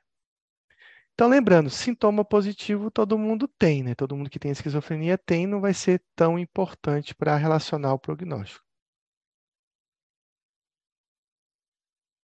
Mas sintomas negativos só tem aquele paciente que teve uma degeneração. E as esquizofrenias que têm muito degeneração vão ter um prognóstico muito ruim. Ou seja, quanto mais sintomas negativos o seu paciente tiver, mais difícil ele vai ser de tratar, mais difícil vai ser corrigir esses problemas e mais difícil vai ser, inclusive, você encontrar remédios que atuem muito bem sobre sintomas negativos. Esses sintomas negativos eles estão intrinsecamente relacionados à questão do grau de lesão cerebral. Então, aqui uma ressonância de um paciente com esquizofrenia, mostrando aí o quanto que ele perdeu de massa encefálica, né? Isso visto aqui pela questão de, das circunvoluções aqui do cérebro, essa perda de córtex e também essa perda de massa encefálica evidenciada pela dilatação dos ventrículos laterais, terceiro ventrículo que esse paciente aqui tem. E aqui um paciente saudável, né? Então, olha, olha como esse paciente aqui tem, se eu não botasse esquizofrenia, a gente poderia até dizer assim, que fosse uma ressonância de um paciente com Alzheimer. Bom, aí, Luiz, tem paciente que tem muito sintoma positivo, que tem muita internação, que o prognóstico vai afetar o fato de ter sintomas positivos, claro. Mas ele, de forma geral, não indica sintoma positivo por si só um mau prognóstico. Quanto mais história familiar de esquizofrenia, mais genético vai ser essa esquizofrenia, mais precoce ela vai acontecer e geralmente ela vai ter uma forma mais grave. Então, aqui nesse número, se tem dois pais esquizofrênicos, por exemplo, aí a chance de esse filho nascer com esquizofrenia vai ser bem alta. Né? E acho que é 12% se for um dos pais, e isso dobra, é, chega a quase 50% se for ambos os pais com esquizofrenia. Então, genética é tudo em psiquiatria, é um fator importante principalmente para a questão de relacionar o prognóstico. Se ele não tem rede social, se ele tem um sistema, no caso de apoio fraco, isso vai fazer com que ele não tenha cuidados. Sem cuidado, o paciente piora, porque ele não vai ter adesão, porque ele vai ter, vai estar sob mais risco de suicídio, ele não vai ter uma monitorização tanto do, trata, do tratamento, né, do, quanto da, do uso de medicamento. Então, isso vai comprometer o prognóstico desse paciente. Bom, os sintomas neurológicos também estão relacionados a um mau prognóstico, porque quanto mais lesão cerebral, mais lesão ainda você vai ter menos efeito aí dos remédios, né? Quanto menos cérebro ativo, funcional tiver, menos eu vou ter um resultado com o uso da medicação. Isso a gente vê, fala muito, pessoal, na questão da janela da clozapina. Isso é muito falado, muito comentado na questão da, da esquizofrenia resistente ou esquizofrenia refratária. O que, que acontece? Quanto mais tempo você levar para dizer que esse paciente é refratário, que ele precisa de um remédio melhor ou mais potente, mais tempo ele vai passar usando um remédio que tem menos, é, menos efeito. E se o remédio tem menos efeito, ele vai ter mais atividade da doença, ou seja, ele vai ter mais surto. E vocês têm que entender o seguinte: o surto psicótico, e eu não estou falando só de esquizofrenia, ou estou falando da fase de crise da doença, significa lesão cerebral. E cada vez isso está sendo mais falado. Isso é bem nítido e clássico e antigo para se falar de esquizofrenia. Mas isso também vem sendo falado em muitas outras doenças. É o caso da doença bipolar. Quanto mais crises de mania esse paciente fizer, mais lesão cerebral ele vai ter no futuro, mais perda cognitiva, mais testes neuro é, psicológicos alterados, mais disfunção esse paciente vai apresentar. Não só isso. Depressão também tem sido falado muito isso. Quanto mais tempo o paciente fica depressivo, sintomático, quanto mais episódios depressivos ele vai ter, mais impacto ele vai ter lá na frente na função cerebral. Na esquizofrenia nem se fala. Então, você esperar 10 anos, 10 anos, para que um paciente nesses 10 anos tenha vários surtos, para você iniciar a clozapina, o que, que vai acontecer? Essa clozapina já vai entrar para atuar num cérebro degenerado. Então, a resposta à clozapina, uma resposta efetiva da clozapina, depende muito do tempo que você inicia ela. Se você inicia numa fase tardia, menos resultado, menos melhora do paciente. Se você inicia numa fase precoce da doença, mais resultado, melhora do prognóstico, melhora do resultado desse, desse tratamento. Então, hoje calcula-se que a, a, janela da clozapina não possa passar de dois anos, dois anos e meio. Ou seja, você tem dois anos, eu estou chutando aqui um tempo que a, que a maioria da, de algumas literaturas cita, você tem dois anos para você tentar o que for e você não resolveu, vai para a clozapina. Eu, na verdade, e muita literatura e muitos cientistas também falam isso, que a verdade não é nem questão de esperar tempo, é questão de esperar respostas. Você fez um tratamento com risperidona, o paciente não melhorou, sei lá, você associou, trocou por aloperidol, o paciente não melhorou, você já está no segundo, você vai para o terceiro antipsicótico, já pense no terceiro no terceiro ser a clozapina. E isso depende muito de vocês perderem o medo de prescrever a clozapina. Então, quanto mais sintomas neurológicos que ele já traga, né? Também, ou seja, alterações também é, é, estruturais do cérebro, menos efeito do remédio, menos tecido ativo ele vai ter, e mais comorbidades ele vai ter também. Às vezes o paciente tem esquizofrenia, ele tem epilepsia. Então, tanto por ele carregar uma comorbidade neurológica ou por você esperar e fazer lesão cerebral, pense aí que isso vai afetar o prognóstico do paciente. Também história de trauma perinatal significa mais lesão cerebral, mais lesão cerebral, menos efeito do remédio e mais comorbidade que esse paciente tem. Então, outra pergunta sobre a esquizofrenia não é um fator de mau prognóstico. A ausência de remissão durante três anos, muitas recaídas, história de agressividade, sintomas do humor, especialmente sintomas depressivos, de anedonia, por exemplo, e solteiro, divorciado ou viúvo. Qual desses não é um fator de mau prognóstico? E essa questão é difícil, tem que parar para pensar.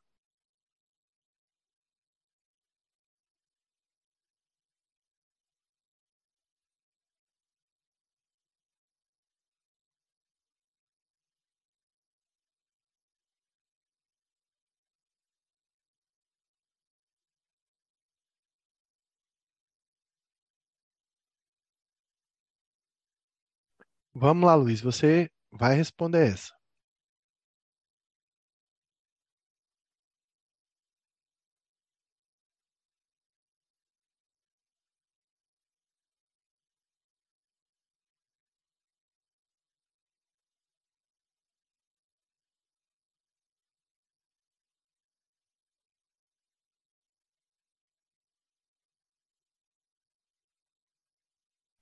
Então vamos lá, uma questão difícil mesmo, mas de forma surpreendente a resposta é a letra D, tá? Eu vou falar aqui um pouco da depressão, né, e não é só sintoma negativo, mas a depressão na esquizofrenia. Eu vou explicar por que essa, essa questão tem essa resposta. Então vamos lá. Quanto mais genes de humor esse paciente tem, talvez mais ele carregue, talvez, a genética de transtorno de humor, talvez ele tenha menos genes puros de psicose. Tá? Então, presença de depressão, de sintomas de humor, até de elação, talvez fale a favor de um paciente menos grave do que um paciente com aquela psicose pura. Tá? Então, sintomas de humor não, não são relacionados à questão da gravidade da doença a não ser que sejam sintomas de humor relacionados a sintomas negativos, tá? E aí pode ser que haja um conflito aí nisso aí. Então, lembrar aí, por exemplo, que esses sintomas de humor podem ser de fases de elação. Lembrar que, no caso, comparando doença bipolar e depressão, a, a doença bipolar que te cursa com, com euforia, as euforias da mania são mais psicóticas do que uma depressão pura ser psicótica. A questão do curso longo da doença. Então, um paciente que tem um curso arrastado da doença, geralmente ele tem mais genética, esse curso vai ser mais crônico de doença, e claro, essa doença vai ser mais grave para esse paciente. Então, um paciente que fica sintomático muito tempo, com muitos sintomas ativos, ele com certeza demonstra um mau prognóstico para essa doença. Tem que saber também se esses sintomas ativos eles decorrem de um tratamento ineficaz. Né? Porque muitas vezes o paciente não está compensando porque o, o médico não está correndo atrás de, de reduzir ao máximo os sintomas dele. E claro, também pode ser que esse paciente seja mais refratário e você fica tentando ali buscar uma combinação de remédios que tratem esse paciente e enrolando, digamos assim, a sua vida e a vida dele, porque você ainda não iniciou a clozapina para esse paciente. Um paciente que tem muitas recaídas, ele também tem mais genética de doença, ele vai ter um curso mais crônico, mais internações, vai ter um quadro mais grave, e também vai ter um quadro mais refratário. Claro que um paciente que tem muitas recaídas, que tem muitos surtos, ele vai comprometer essa rede de apoio dele, né? Vai ter menos pessoas dispostas a cuidar dele e com menos rede de apoio, mais menor, pior prognóstico. Então, muitas recaídas, além de ser, acho que é a mesma coisa aqui, mas só demonstrando que se essa recaída ela vem com agressividade, mas também dificuldade vai ter a família de ofertar remédio, de levar a consulta, ou seja, de tratar o paciente de forma adequada. E isso vai fazer com que o paciente tenha menor adesão. Então, paciente agressivo vai ser difícil de cuidar, paciente difícil de cuidar vai ter um prognóstico pior e vai afetar a capacidade da família monitorizar o tratamento desse paciente. O fato também de ser solteiro, divorciado ou viúvo, ele se refere à questão do que? Rede de apoio. Se o paciente ele vive isolado, se ele é casado, por exemplo, ele tem, a gente tem a facilidade da esposa, tá levando ele para consulta, tá dando remédio. Se ele não tem rede de apoio, ele vai ter menor adesão e ele vai ficar sob mais, vai estar mais isolado, com menor é, capacidade de tratamento e vai ter mais risco de suicídio também, porque não vai haver uma monitorização dos cuidados desse paciente. Então, sobre a esquizofrenia, a marca é incorreta. Eles têm baixo desempenho em testes neuropsicológicos em relação à vigilância, à memória e à formação de conceitos. Há envolvimento do córtex frontotemporal. Tem comprometimento da atenção, do tempo de retenção e da capacidade de resolução de problemas. Não há comprometimento da capacidade motora e existe perturbação nos testes de inteligência mesmo antes da doença.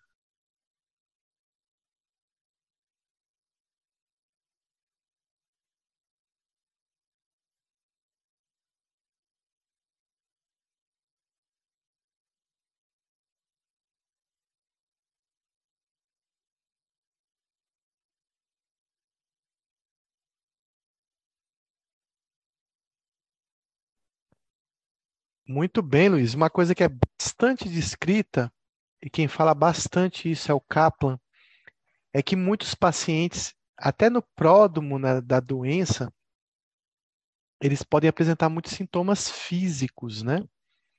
Alguns neurológicos, outros não.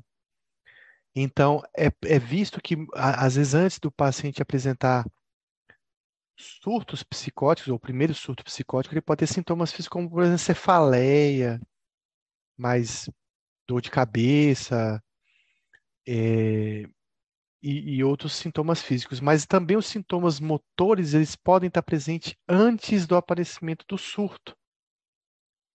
E às vezes alguns sintomas que não são é, muito esperados nesse paciente.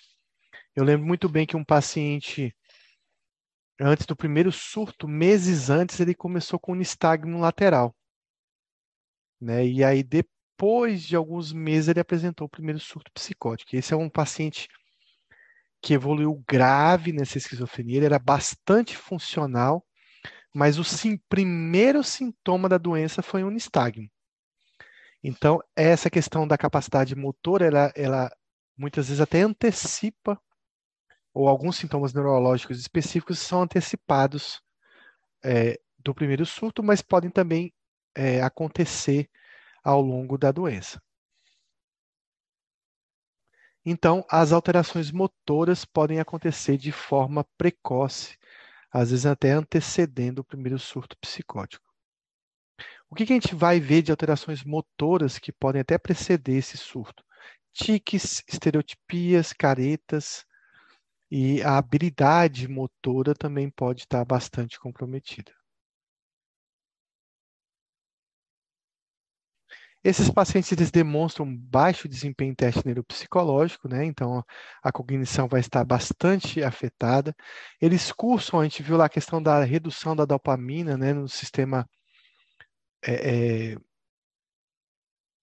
relacionado ao córtex frontal, a questão da, da, do planejamento executivo, o que a gente chama de hipofrontalismo, né? Então vai estar bastante presente nesse paciente comprometimento da atenção, da capacidade de retenção, da memória, problemas de resolução, de planejamento executivo.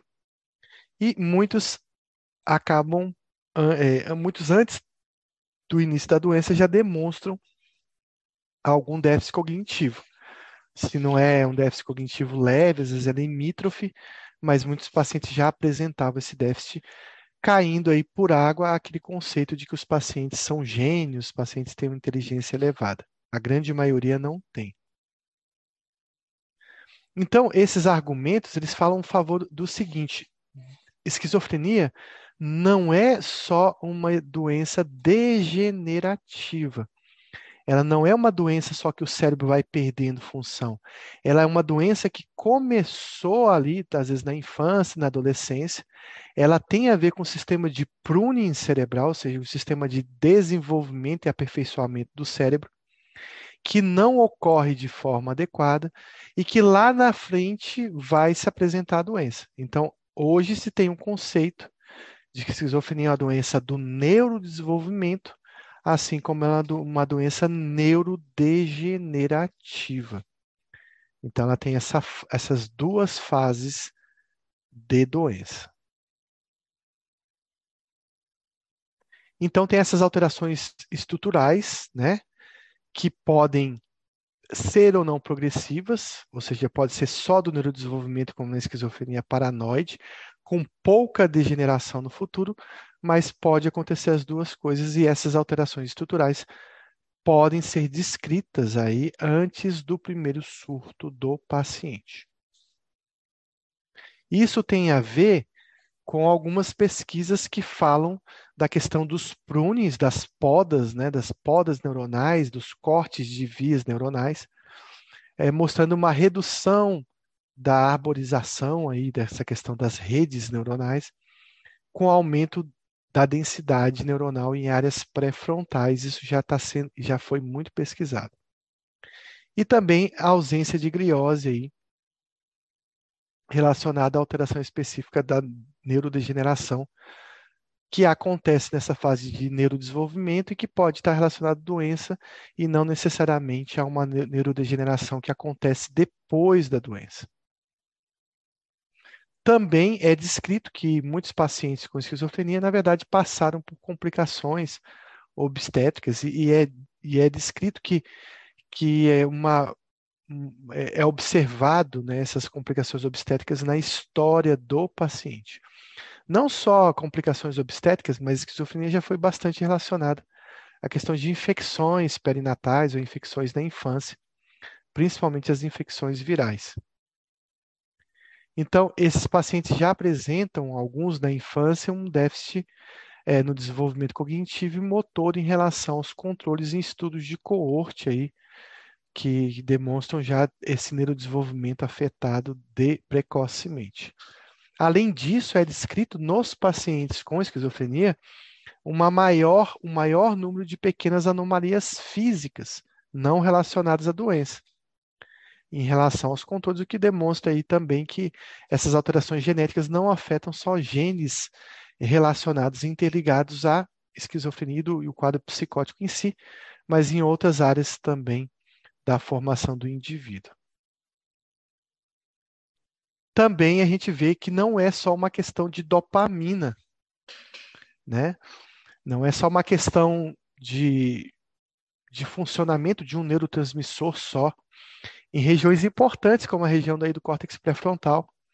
Mas observa-se também que existe uma redução do fluxo sanguíneo é, em áreas frontais desse paciente.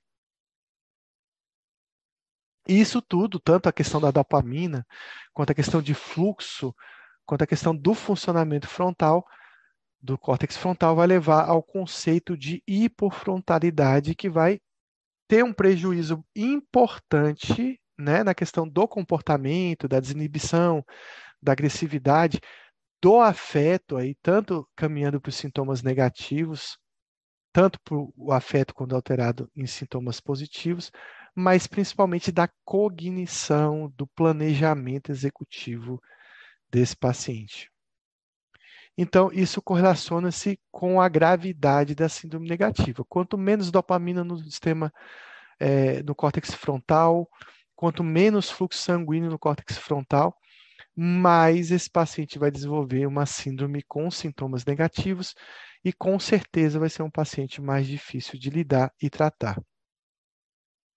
E a, a atividade dopaminérgica nessas regiões frontais, elas estão extremamente relacionadas a essa gravidade da doença, porque o paciente vai ter mais sintomas negativos.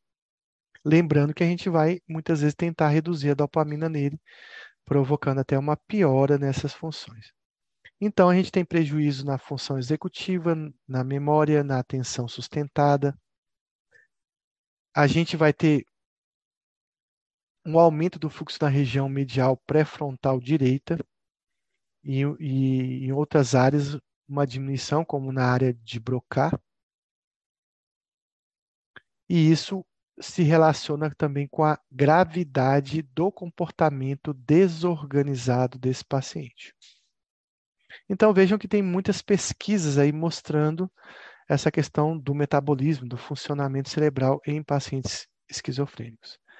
Mais complicações obstétricas, que eu já comentei, mais infecções é, perinatais e mais infecções virais estão relacionadas à esquizofrenia, tanto a questão por exemplo, do nascimento desse paciente em, em épocas de inverno, onde a gente também tem mais infecções virais, também se correlacionou aí com a gênese da esquizofrenia.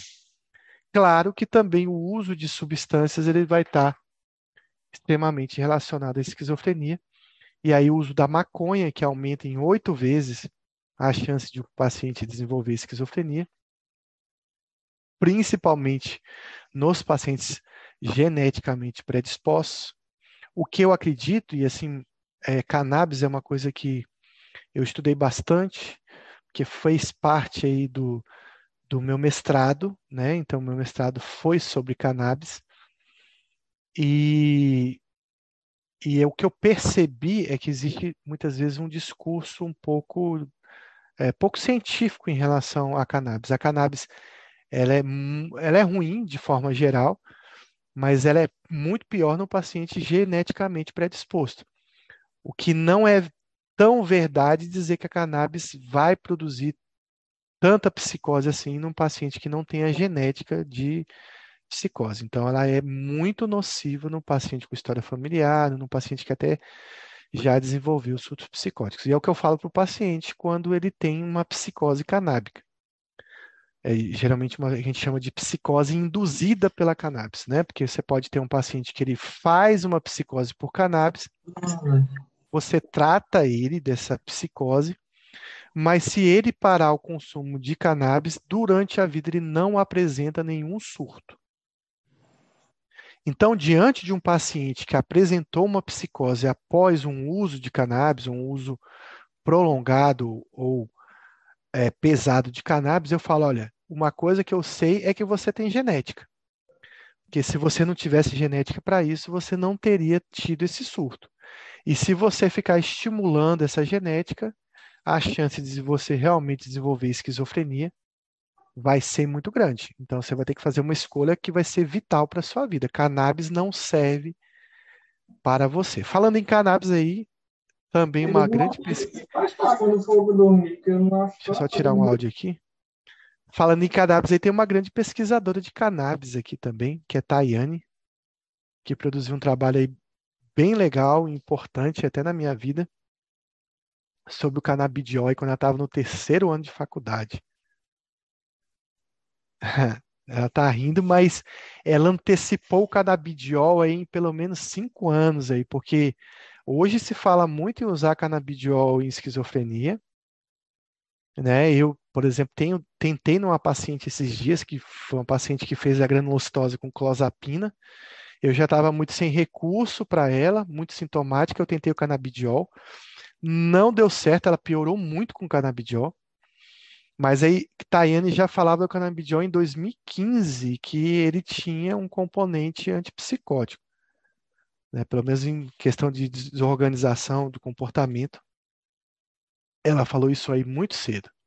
Né? Então, parabéns aí para ela. Não, não orientei nada, só arrumei o texto e botei na ABNT. Anfetamina ou qualquer outro psicoestimulante, como a cocaína, também estão relacionados aí a um risco maior de desenvolvimento de psicose. A gente vê muita Venvance tem sido vendido em festas, né? Então aí vai ter muita gente aí que vai ter psicose induzida ou que vai ter risco maior de psicose também. Lembrando que o álcool também é um fator de risco para desenvolvimento de esquizofrenia. A cannabis ele tem um risco maior, né, se o uso for precoce no indivíduo. Então, geralmente a cannabis é uma droga de início muito precoce, é, a gente vai ter a adolescência, uma fase de experimentação, e a cannabis está dentro desse contexto de experimentação de drogas. E aí você vai dar cannabis para o indivíduo, né? Ou ele vai usar cannabis, ninguém vai dar, numa fase de neurodesenvolvimento dessa doença.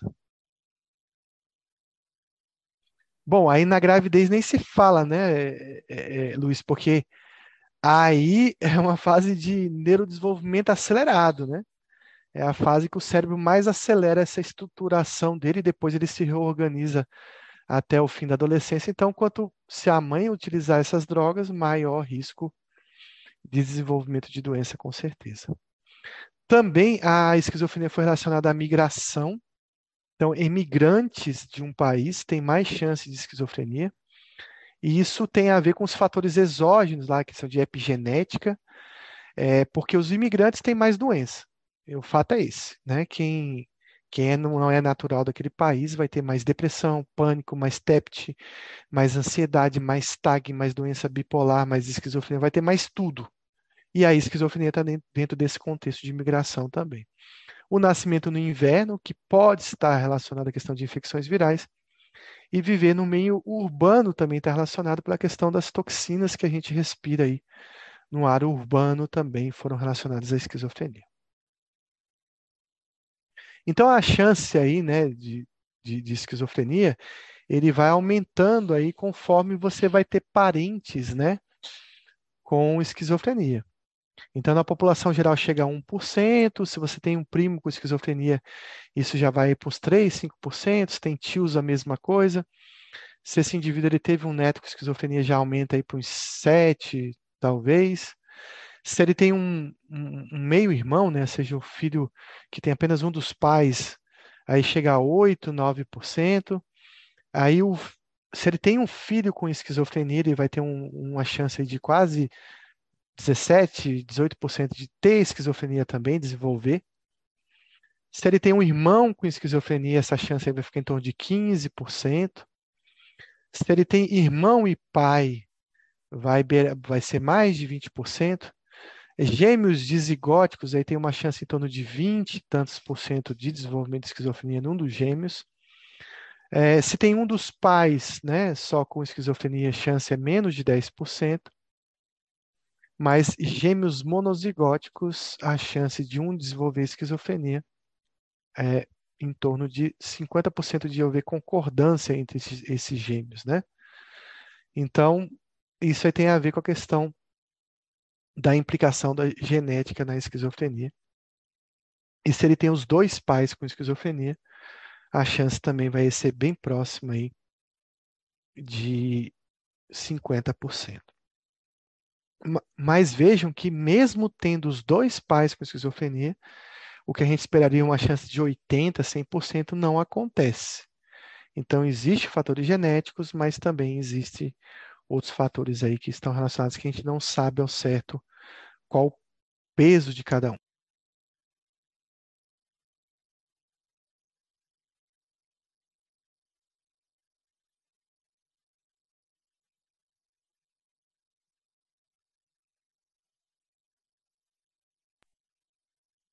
Bom, é o maior fator de risco para desenvolvimento da esquizofrenia em razão de chances. Uso de maconha, traumas na infância, não é trauma crânioencefálico, viver no meio urbano, ser imigrante ou ter tido complicações obstétricas. Qual desses fatores traria mais risco de um paciente desenvolver esquizofrenia?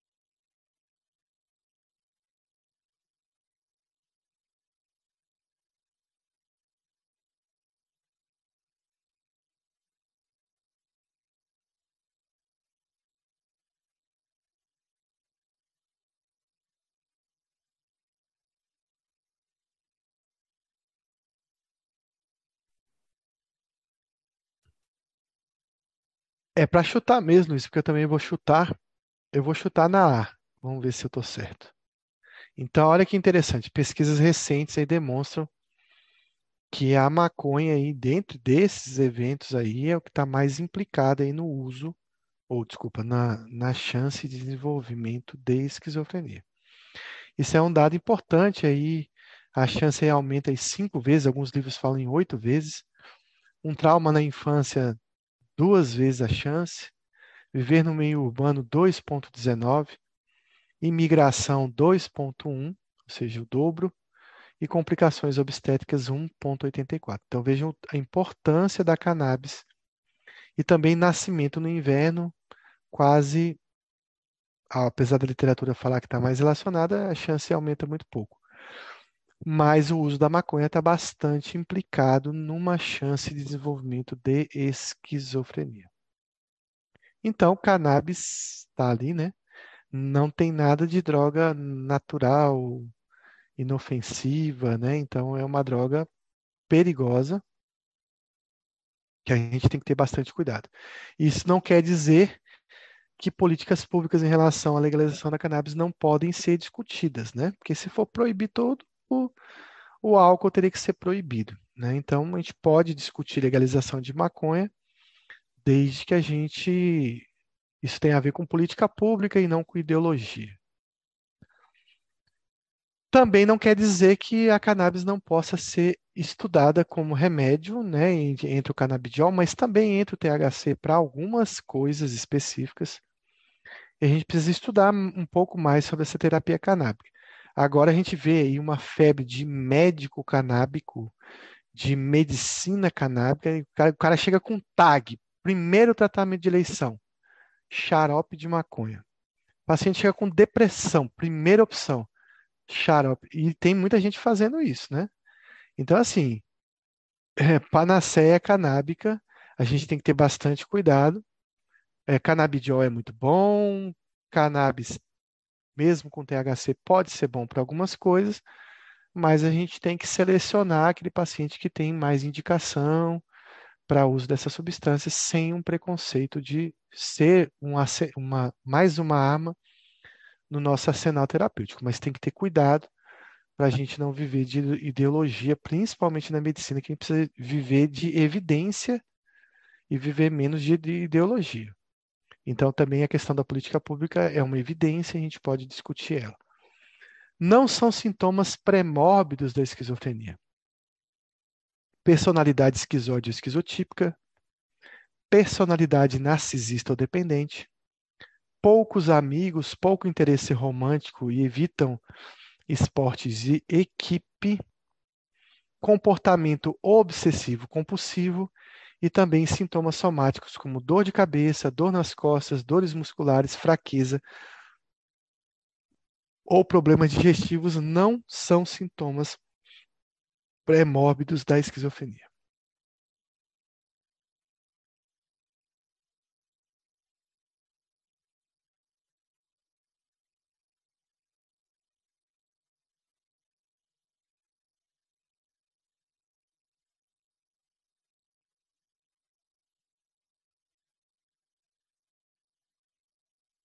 Pode chutar essa aí também, Luiz.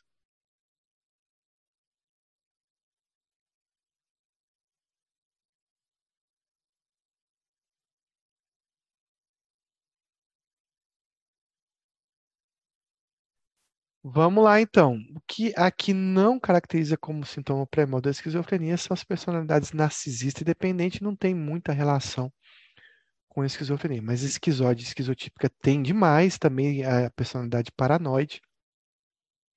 Elas são personalidades do cluster A, são personalidades extremamente relacionadas à psicose que até melhoram com o uso de algum antipsicótico. Seria um paciente aqui com alguma genéticazinha né, de esquizofrenia. Ah, esses pacientes já têm muitas vezes uma personalidade com poucos amigos, de mais isolamento, de menos interesse em relações afetivas e também de contato social. A, a, a é, comportamento, sintomas tipo toque, né, estereotipias, podem preceder o quadro psicótico.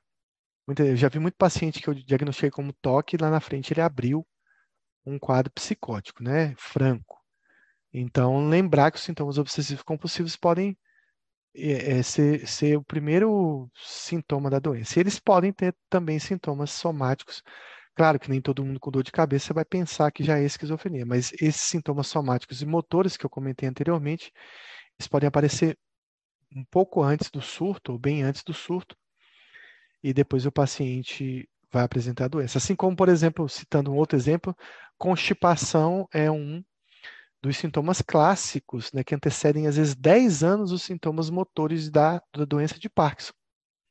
E isso tem tudo a ver com a questão dos glândulos de Levy, das inclusões lá de alfa-sinucleína, que começam no sistema entérico. Né? Então, existe primeiro uma lesão dopaminérgica no sistema entérico para depois ele, de forma ascendente, chegar ao tronco cerebral e depois aos núcleos da base. Então é por isso que, por exemplo, o, o primeiro sintoma do Parkinson é a constipação. Então, quais as personalidades mais comuns na esquizofrenia, eh, que antecedem a esquizofrenia? São aquelas do cluster A, que eu já comentei, o paranoide, o esquizotípico e o esquizoide. Claro que a gente vai ter um módulo de, de transtorno de personalidade onde a gente vai rever direitinho esses tipos, né? O esquizoide é aquele que não gosta de gente, o cara isolado, esquizotípico é o cara muito esquisito, muito fora ali da, da curva ali da, da, da cultura, da, dos hábitos sociais da, daquele, do padrão social daquela comunidade onde ele vive. E o paranoide é o cara bem desconfiado, mas que não está em surto, não está delirante, mas ele desconfia de todo mundo. Bom, então os pacientes esquizofrênicos, muito antes da doença, a depender da esquizofrenia, pode já ter essa personalidade, onde ele tem poucos amigos, pouco interesse romântico e evitam esportes de equipe. Tem uma pergunta de Luiz perguntando se a personalidade borderline está relacionada. Não está intrinsecamente relacionada à esquizofrenia. Mas é uma coisa que é vista no border é que em períodos de crise, em períodos de estresse, ele pode apresentar sintomas psicóticos. Correlacionando a isso, sim, ele pode ter uma genética, mas não existe uma correlação direta com esquizofrenia. Então, os pacientes eles podem, antes da doença aparecer, serem silenciosos, passivos, meio que introvertidos. Pode ter um comportamento obsessivo compulsivo que antecede a doença. Ou eles podem ter interesses meio esquizotípicos, né? Interesses por ideias abstratas, filosofia, ocultismo, religião. Então, já demonstrando aí essa essa tendência, ficando um pouco mais aficionados por, por essas questões, e depois ele abre o quadro de esquizofrenia. Eles preferem atividades isoladas, né? É, como filmes, é, assistir televisão, ou escutar música, ou jogar games ao invés de atividade social, antecedendo a doença. E pode ter um comportamento peculiar, um afeto anormal, um discurso incoerente, ideias meio que bizarras, meio diferentes, e algumas experiências perceptivas estranhas. E tudo isso que eu estou falando aqui, ele lembra muito um paciente esquizotípico.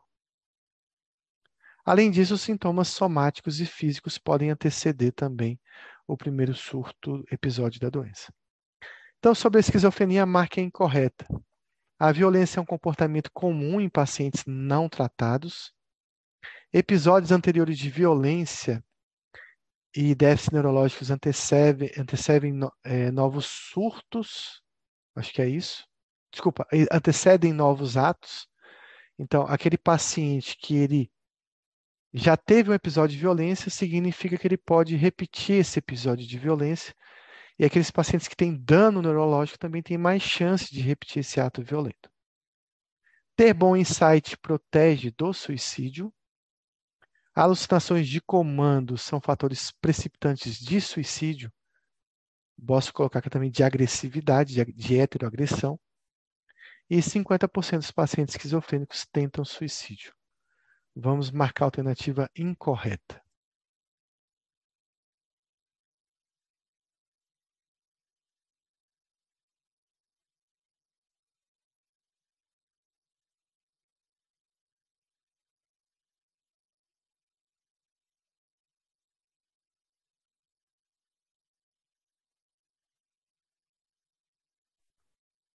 Então, ter bom insight é uma coisa que tem que ficar ligado no risco desse paciente cometer suicídio. Aquele paciente befrênico que não tem insight zero, ele raramente vai cometer suicídio, mas um paranoide que consegue ter insight sobre a doença, ele pode pensar no futuro aí, de repente achar que a, a morte seria uma saída.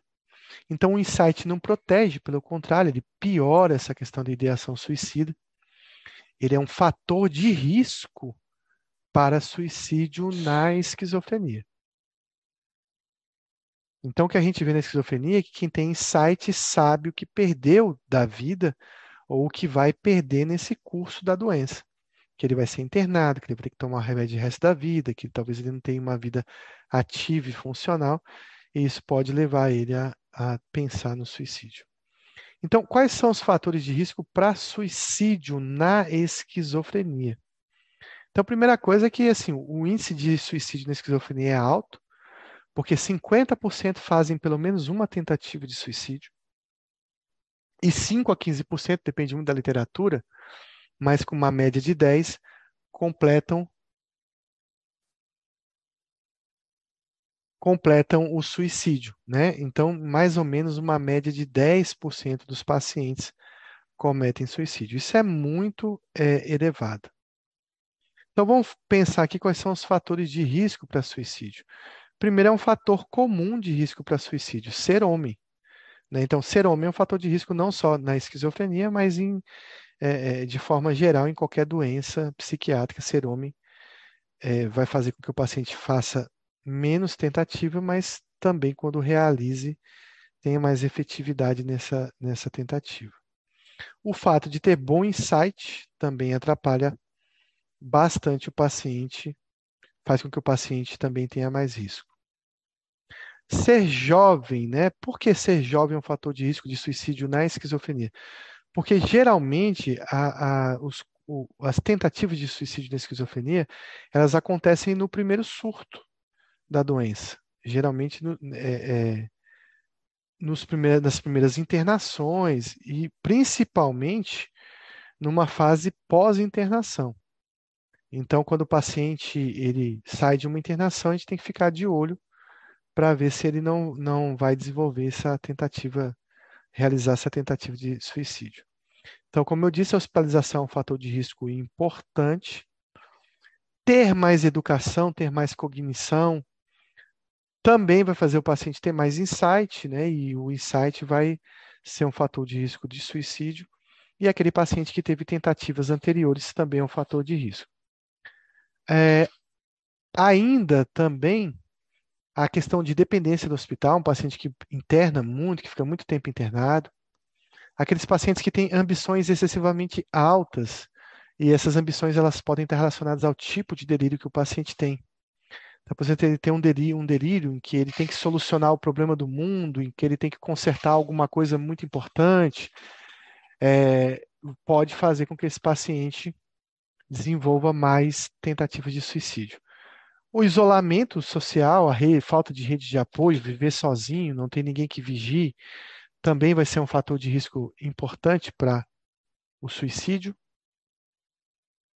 E existem fatores que são precipitantes do suicídio, eles não são só fatores de risco, eles podem ser fatores de, de uma tentativa iminente de suicídio. E aí a gente precisa ficar muito atento quanto a essas, esses precipitantes. Então, primeiro é o paciente que sente um vazio absoluto, que tem delírios torturantes, né? E que tem alucinações de comando. Então, esses pacientes aí a gente tem que ficar de olho, porque uma alucinação aí pode pedir para ele se matar. A questão do delírio, por exemplo, delírio de culpa, um delírio místico religioso, né, em que ele está, de certa forma, condenado, pode levar ele ao suicídio. E nunca, mas nunca subestime a depressão. É, se faz pouco diagnóstico de depressão em pacientes com esquizofrenia. Lembrar que o paciente com esquizofrenia tem um cérebro igual de qualquer outra pessoa, ele pode ter TAG, ele pode ter outras doenças, e ele também pode ter depressão. Inclusive, existe um quadro descrito pelo, pelo Kaplan no livro dele, no compêndio dele, mas é, é, que está na CID-10, mas que o, o DSM praticamente ignora, é a questão da depressão pós-psicótica que é um quadro depressivo mesmo, não é de sintomas negativos, que ocorre no paciente é, no período aí posterior a um surto psicótico. E que pode ser até uma coisa meio que reflexiva sobre a questão do surto, da, sobre a questão das perdas que a doença vai levar. E aí, nesse caso, é, é, tem que usar antipsicótico, mas também você pode tentar o uso de antidepressivos para esse paciente. Também temos que saber quais são os fatores de risco para que esse paciente cometa algum tipo de violência, algum tipo de heteroagressão. Então, a, o paciente violento, ele, ele, se torna violento quando ele não recebe tratamento adequado, né, que não são tratados, ou no paciente que tem baixa adesão, também eles vão ter mais comportamento violento. Lembrando que o paciente, a violência na esquizofrenia muitas vezes é considerada até menor do que a na população normal, eles são mais vítimas de violência do que é, digamos, cometem violência contra alguém. Mas existem fatores de riscos importantes. O primeiro deles é a questão dos delírios de perseguição. E às vezes essa questão da violência vai ser até para a proteção dele, ele vai agredir para que não, também não sofra uma violência. Todo paciente esquizofrênico que já cometeu um ato de violência deve ficar atento, porque esse ato pode se repetir. Então, episódios anteriores de violência são preditores de novo, novos episódios de violência. E a questão de quando esse paciente tem lesão orgânica, quando ele tem déficit neurológico, isso também facilita por questões até de que esses déficits vão implicar numa redução da, do controle e da desinibição desse paciente, eles são mais impulsivos e a impulsividade está relacionada à questão de fator de risco para violência. Então, mais uma questão sobre esquizofrenia marca incorreta. Recaídas são comuns e os primeiros anos definem o curso da doença. Sintomas positivos se tornam menos graves ao longo do tempo. Sintomas negativos aumentam ao longo do tempo. Somente 20 e 30% dos pacientes com esquizofrenia têm uma evolução considerada boa com o tratamento. E existem, existe uma maior estabilização do paciente, do quadro do paciente, após cada recaída.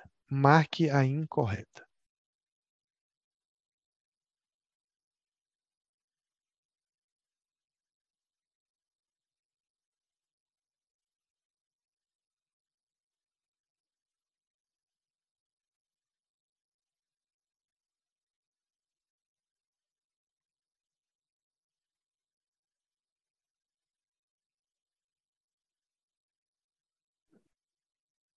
Então vamos lá. Até Bia, que está do meu lado, respondeu. Qual foi a sua, Bia? Qual foi essa questão que vocês. Ela respondeu a letra E, viu, Luiz? É, então, recaídas são comuns, né? E os primeiros cinco anos definem o curso, sim, pessoal. não só define o curso, é assim, é quando você vai ver a doença na sua fase ativa, nascendo, né? E, e, essa questão de definir o curso depende muito do médico também, não só do paciente, da doença que ele traz. Depende muito do tratamento que você vai estabelecer nesses primeiros anos, principalmente nesses primeiros cinco anos. E principalmente aí que eu vou falar muito nas outras aulas, da sua escolha e decisão de iniciar a clozapina precocemente, né? Vai definir muito a vida do paciente ao longo da vida. Sintomas positivos se tornam menos graves ao longo do tempo. Sim, por degeneração cerebral, o paciente vai até o cérebro perdendo capacidade de produzir sintomas positivos e lá na frente ele pode ter uma esquizofrenia residual. Ao contrário, pela própria neurodegeneração, os sintomas negativos aumentam ao longo do tempo. É, apenas 30% vai ter evolução, digamos, favorável, uns 30% vai ter uma evolução digamos assim, moderada, razoável, e aí uma parcela de 30% dos pacientes vão ser bastante refratários e bastante sintomáticos. Né? Então dá para dividir essa, esses três grupos em três. E claro que não existe maior estabilização após cada recaída, quanto mais recaídas o paciente tiver, mais prejuízos ele vai ter, mais lesão cerebral ele vai ter, então ele vai ficando pior a cada recaída. Bia, que tem oito anos aqui, marcou essa aí. Acertou, viu, Bia? Muito bem. Ela já está aprendendo psiquiatria. Então, os primeiros cinco anos são definidores aí do curso dessa doença. O curso clássico, né, é um curso de exacerbação, remissão, exacerbação, remissão. Então, o paciente aí ele vai, né, aí vocês estão vendo Bia aí que está assistindo a aula também, não perde uma aula do Prepsic. Dá tchau lá, Bia, ó. Muito bem. Então, existe esse curso né, de surtos, uma doença em surtos também, de certa forma um pouco semelhante com a doença bipolar, né? mas o, o problema é a linha de base desse paciente. Ó, o Luiz falou oi para você. Que na base da, da doença bipolar você não tem tantos prejuízos funcionais, enquanto na esquizofrenia você tem aí não só uma linha de base com bastante sintomas, mas também uma linha de base que vai piorando muito ao longo do tempo é, em relação à questão é, da degeneração que na esquizofrenia acontece de forma mais acentuada. Todo mundo aí gostou de Bia. Então, assim, esse curso vai levar uma piora progressiva e depende muito da questão de quantas exacerbações ele vai ter. E a exacerbação vai depender de duas coisas: remédio eficaz e adesão. Remédio eficaz e adesão. Se você não tem um remédio efetivo que controla a doença, que não previne, porque a gente tem que entender que remédio de esquizofrenia não trata só a doença, ele, de certa forma, também reduz o número de crises posteriores que o paciente vai ter. Isso vai levar é, a uma piora progressiva dessa doença, né, com menos sintomas negativos, que é uma própria evolução da doença, mas principalmente com desenvolvimento aí de mais sintomas negativos, e isso está relacionado à questão que a gente sempre fala, neurodegeneração progressiva e intensa que ocorre na esquizofrenia. Então, 40% dos pacientes, 30 a 40 vai ter prognóstico ruim, desses talvez 20 a 30% vão ser refratários, super refratários, inclusive refratários a torno de 10% vão ser super refratários, ou seja, refratários até a clozapina.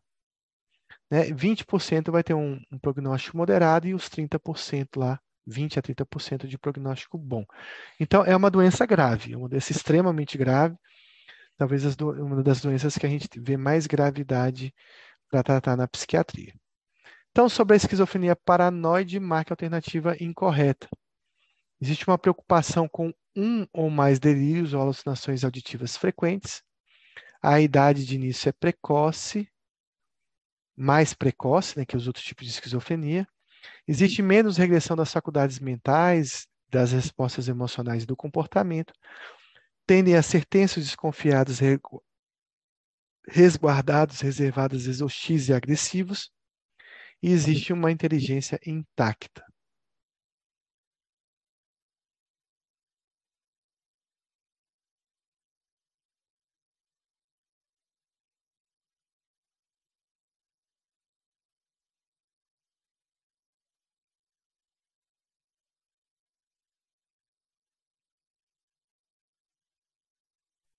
Vamos lá, Luiz. Bia já respondeu aqui. Muito bem. Guzman também está respondendo todas aí. Bom, a esquizofrenia paranoide ela é mais tardia que as outras esquizofrenias, né? É, então, ela pode aparecer é, posteriormente à, à hebefrênica, por exemplo. E a esquizofrenia paranoide na mulher é mais tardia ainda, né? Porque o pico de incidência de esquizofrenia na mulher é mais tardio. Aí todo mundo acertou, Bia. Sobre a esquizofrenia, fator de bom prognóstico. Início da juventude, ausência de fatores precipitantes, início agudo, história sex social, sexual, profissional pré-mórbido pobre e comportamento retraído, comportamento meio autista, né? Aquele, os 4A de Bloyer, né? Que, essa questão do isolamento de comunicação social, que o Bloyer chamava de comportamento autista. Então, qual desses aqui vocês acham que vai gerar um melhor prognóstico?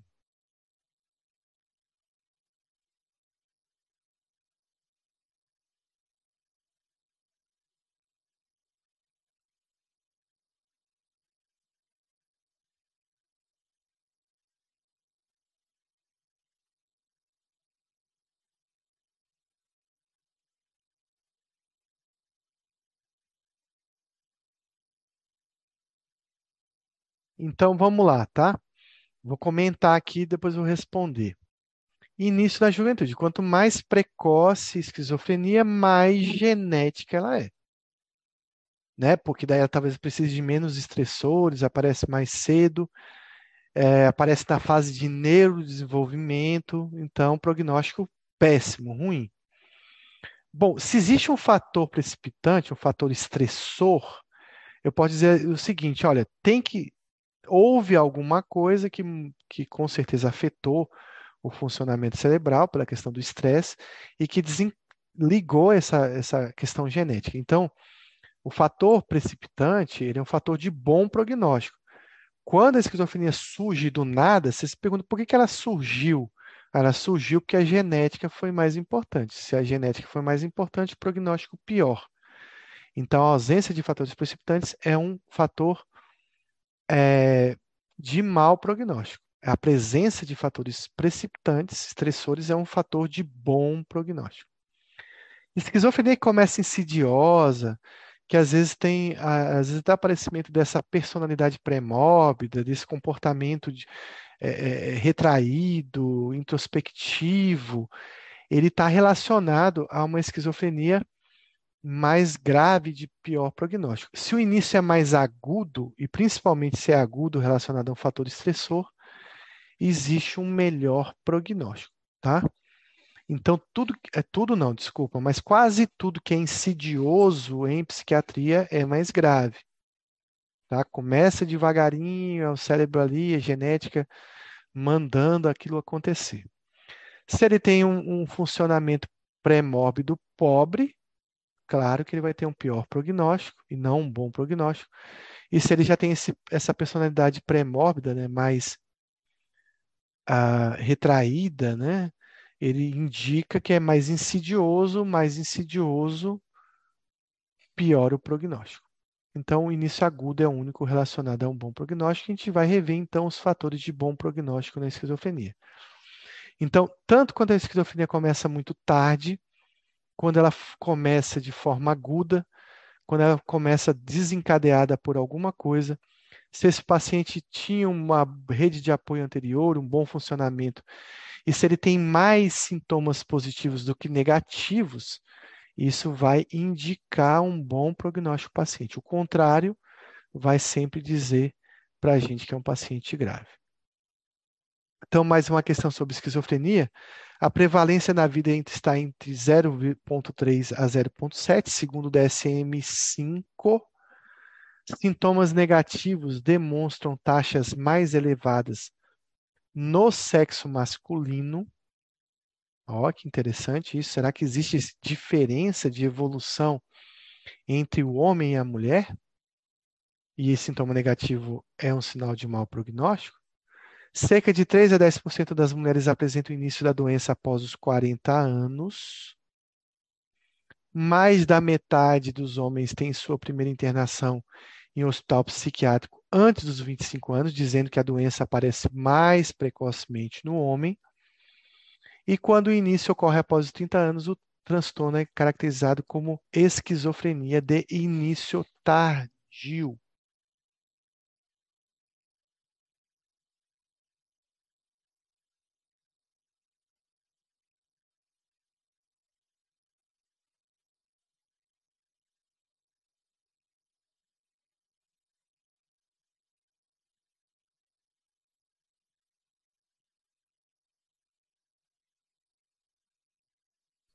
Questão super difícil aí para responder, mas eu tenho certeza que vocês vão conseguir.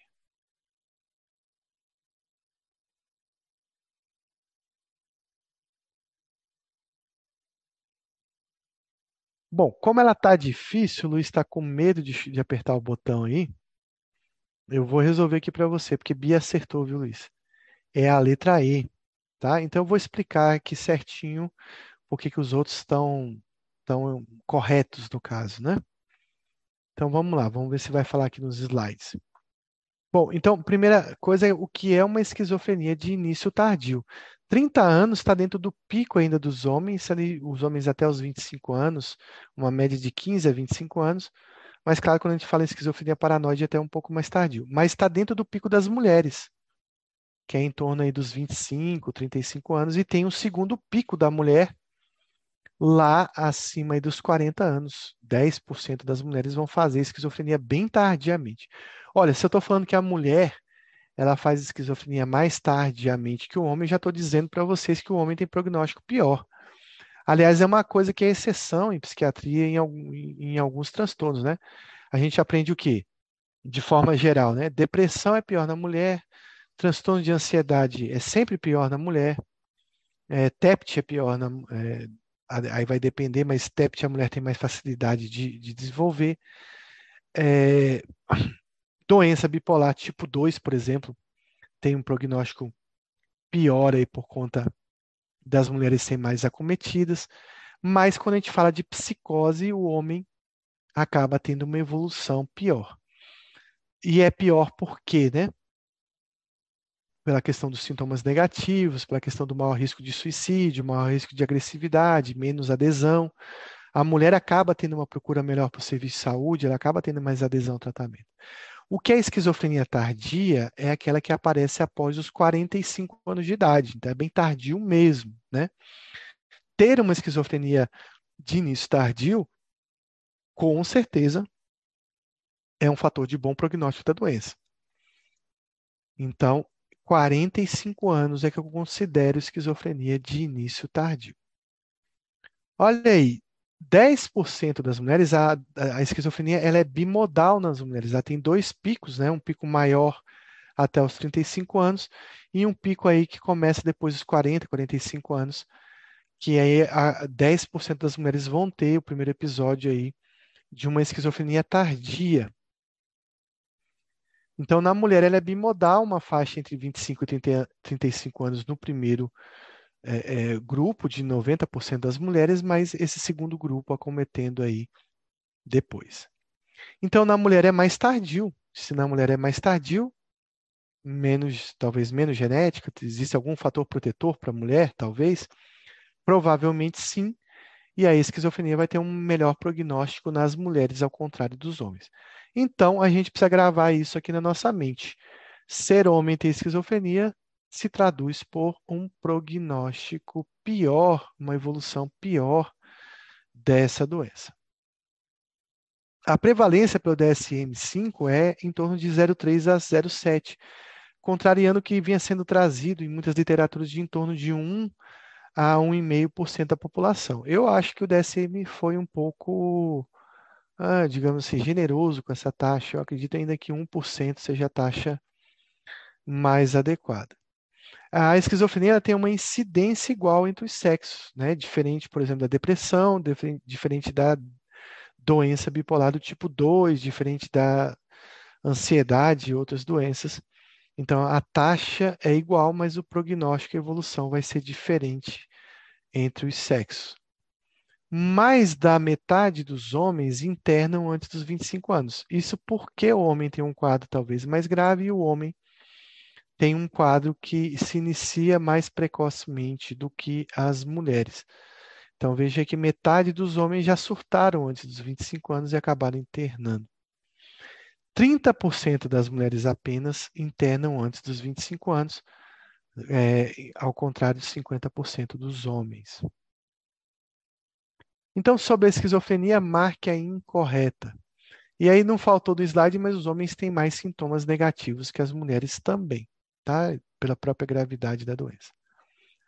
Sobre a esquizofrenia, marque a incorreta. Pessoas com esquizofrenia têm taxas de mortalidade mais alta em decorrência de acidentes de causas naturais do que a população em geral. Estudos recentes também demonstram que a nicotina pode diminuir sintomas positivos, como alucinações, em pacientes com esquizofrenia. Em um estudo de base populacional, a prevalência ao longo da vida de uso de álcool na esquizofrenia foi de 40%, e o álcool ele acaba diminuindo os sintomas positivos da doença. Letra D, estudos indicaram que complicações gestacionais e do parto, como a exposição ao vírus da influenza, durante várias epidemias, estão relacionadas à esquizofrenia. E quando o início ocorre após 45 anos, o transtorno é caracterizado como esquizofrenia de início tardio.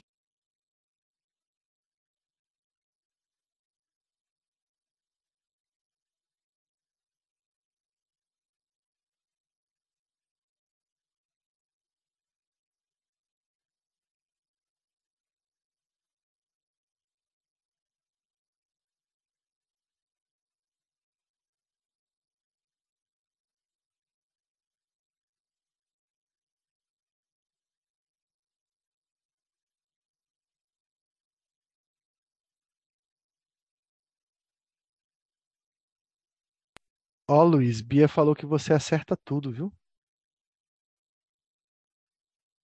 Muito bem. Então, vamos lá.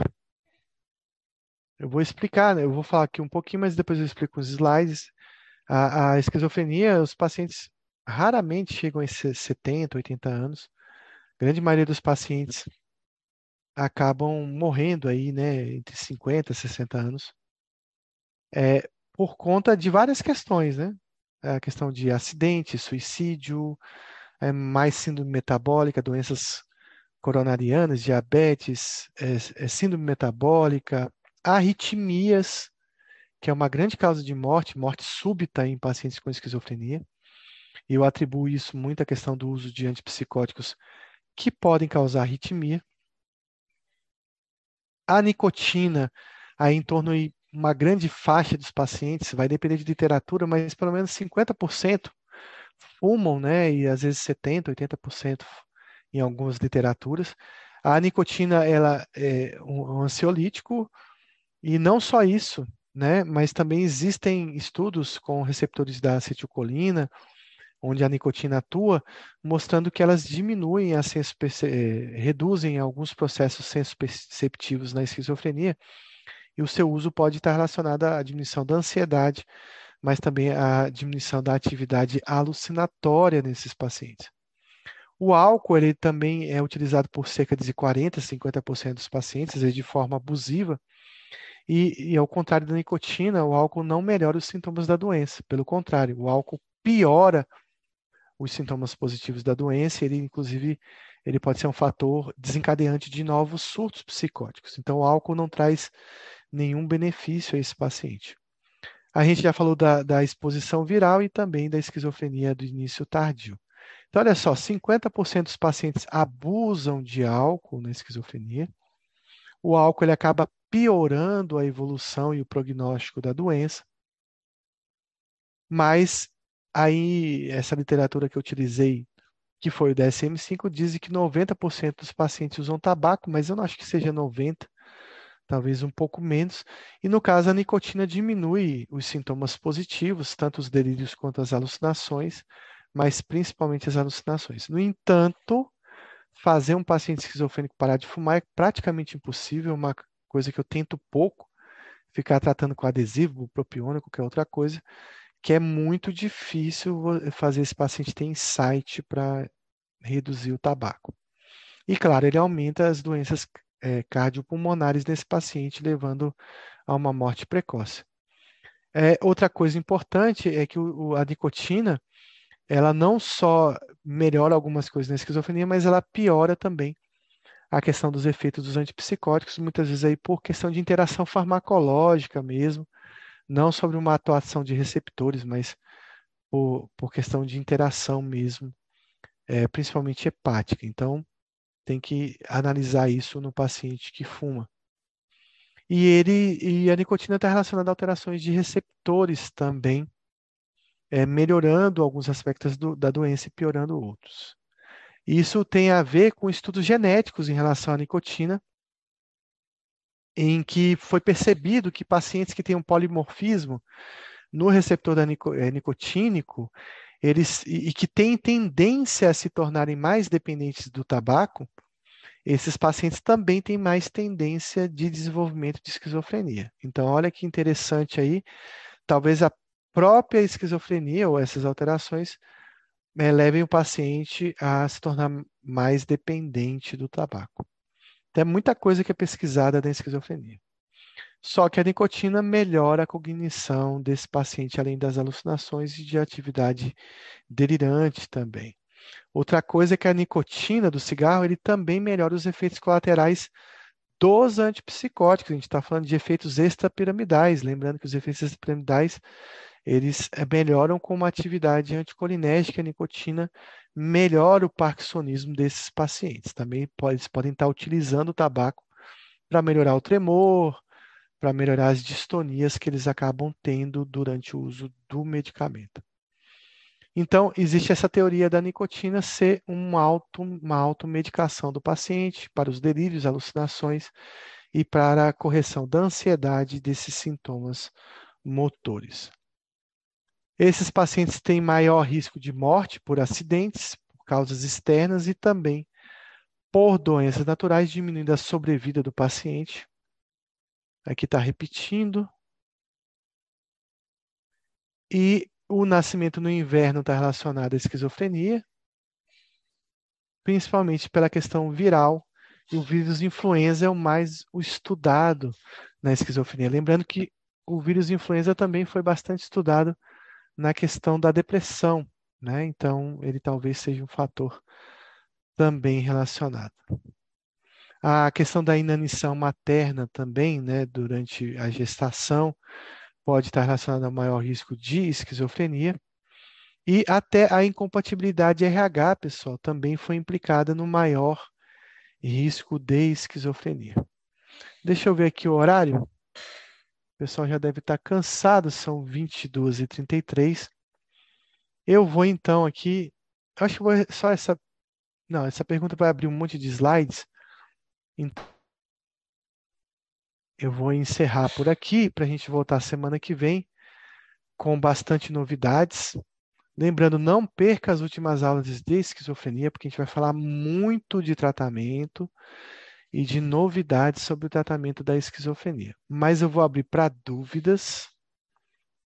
Vejam, Luiz, que você cochilou aí várias vezes e olhe o olhar atento dessa menina aprendendo sobre esquizofrenia. Será que ela vai ser psiquiatra? Eu não tenho certeza. Ela disse que vai ser veterinária.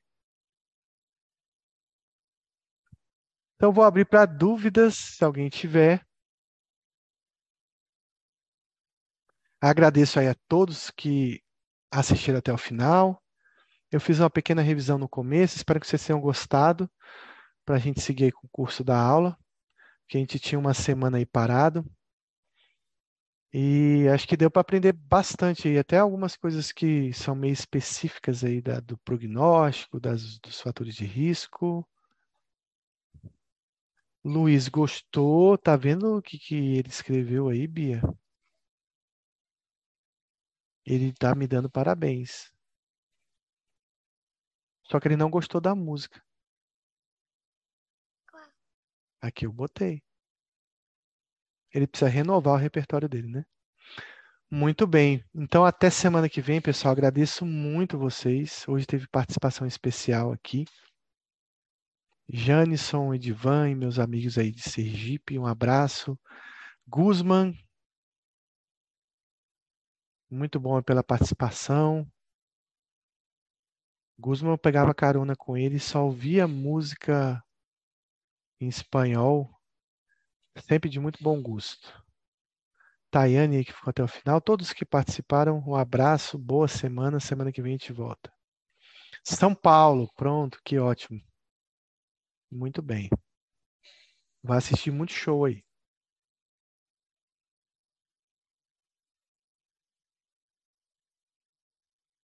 Então, boa noite até a próxima.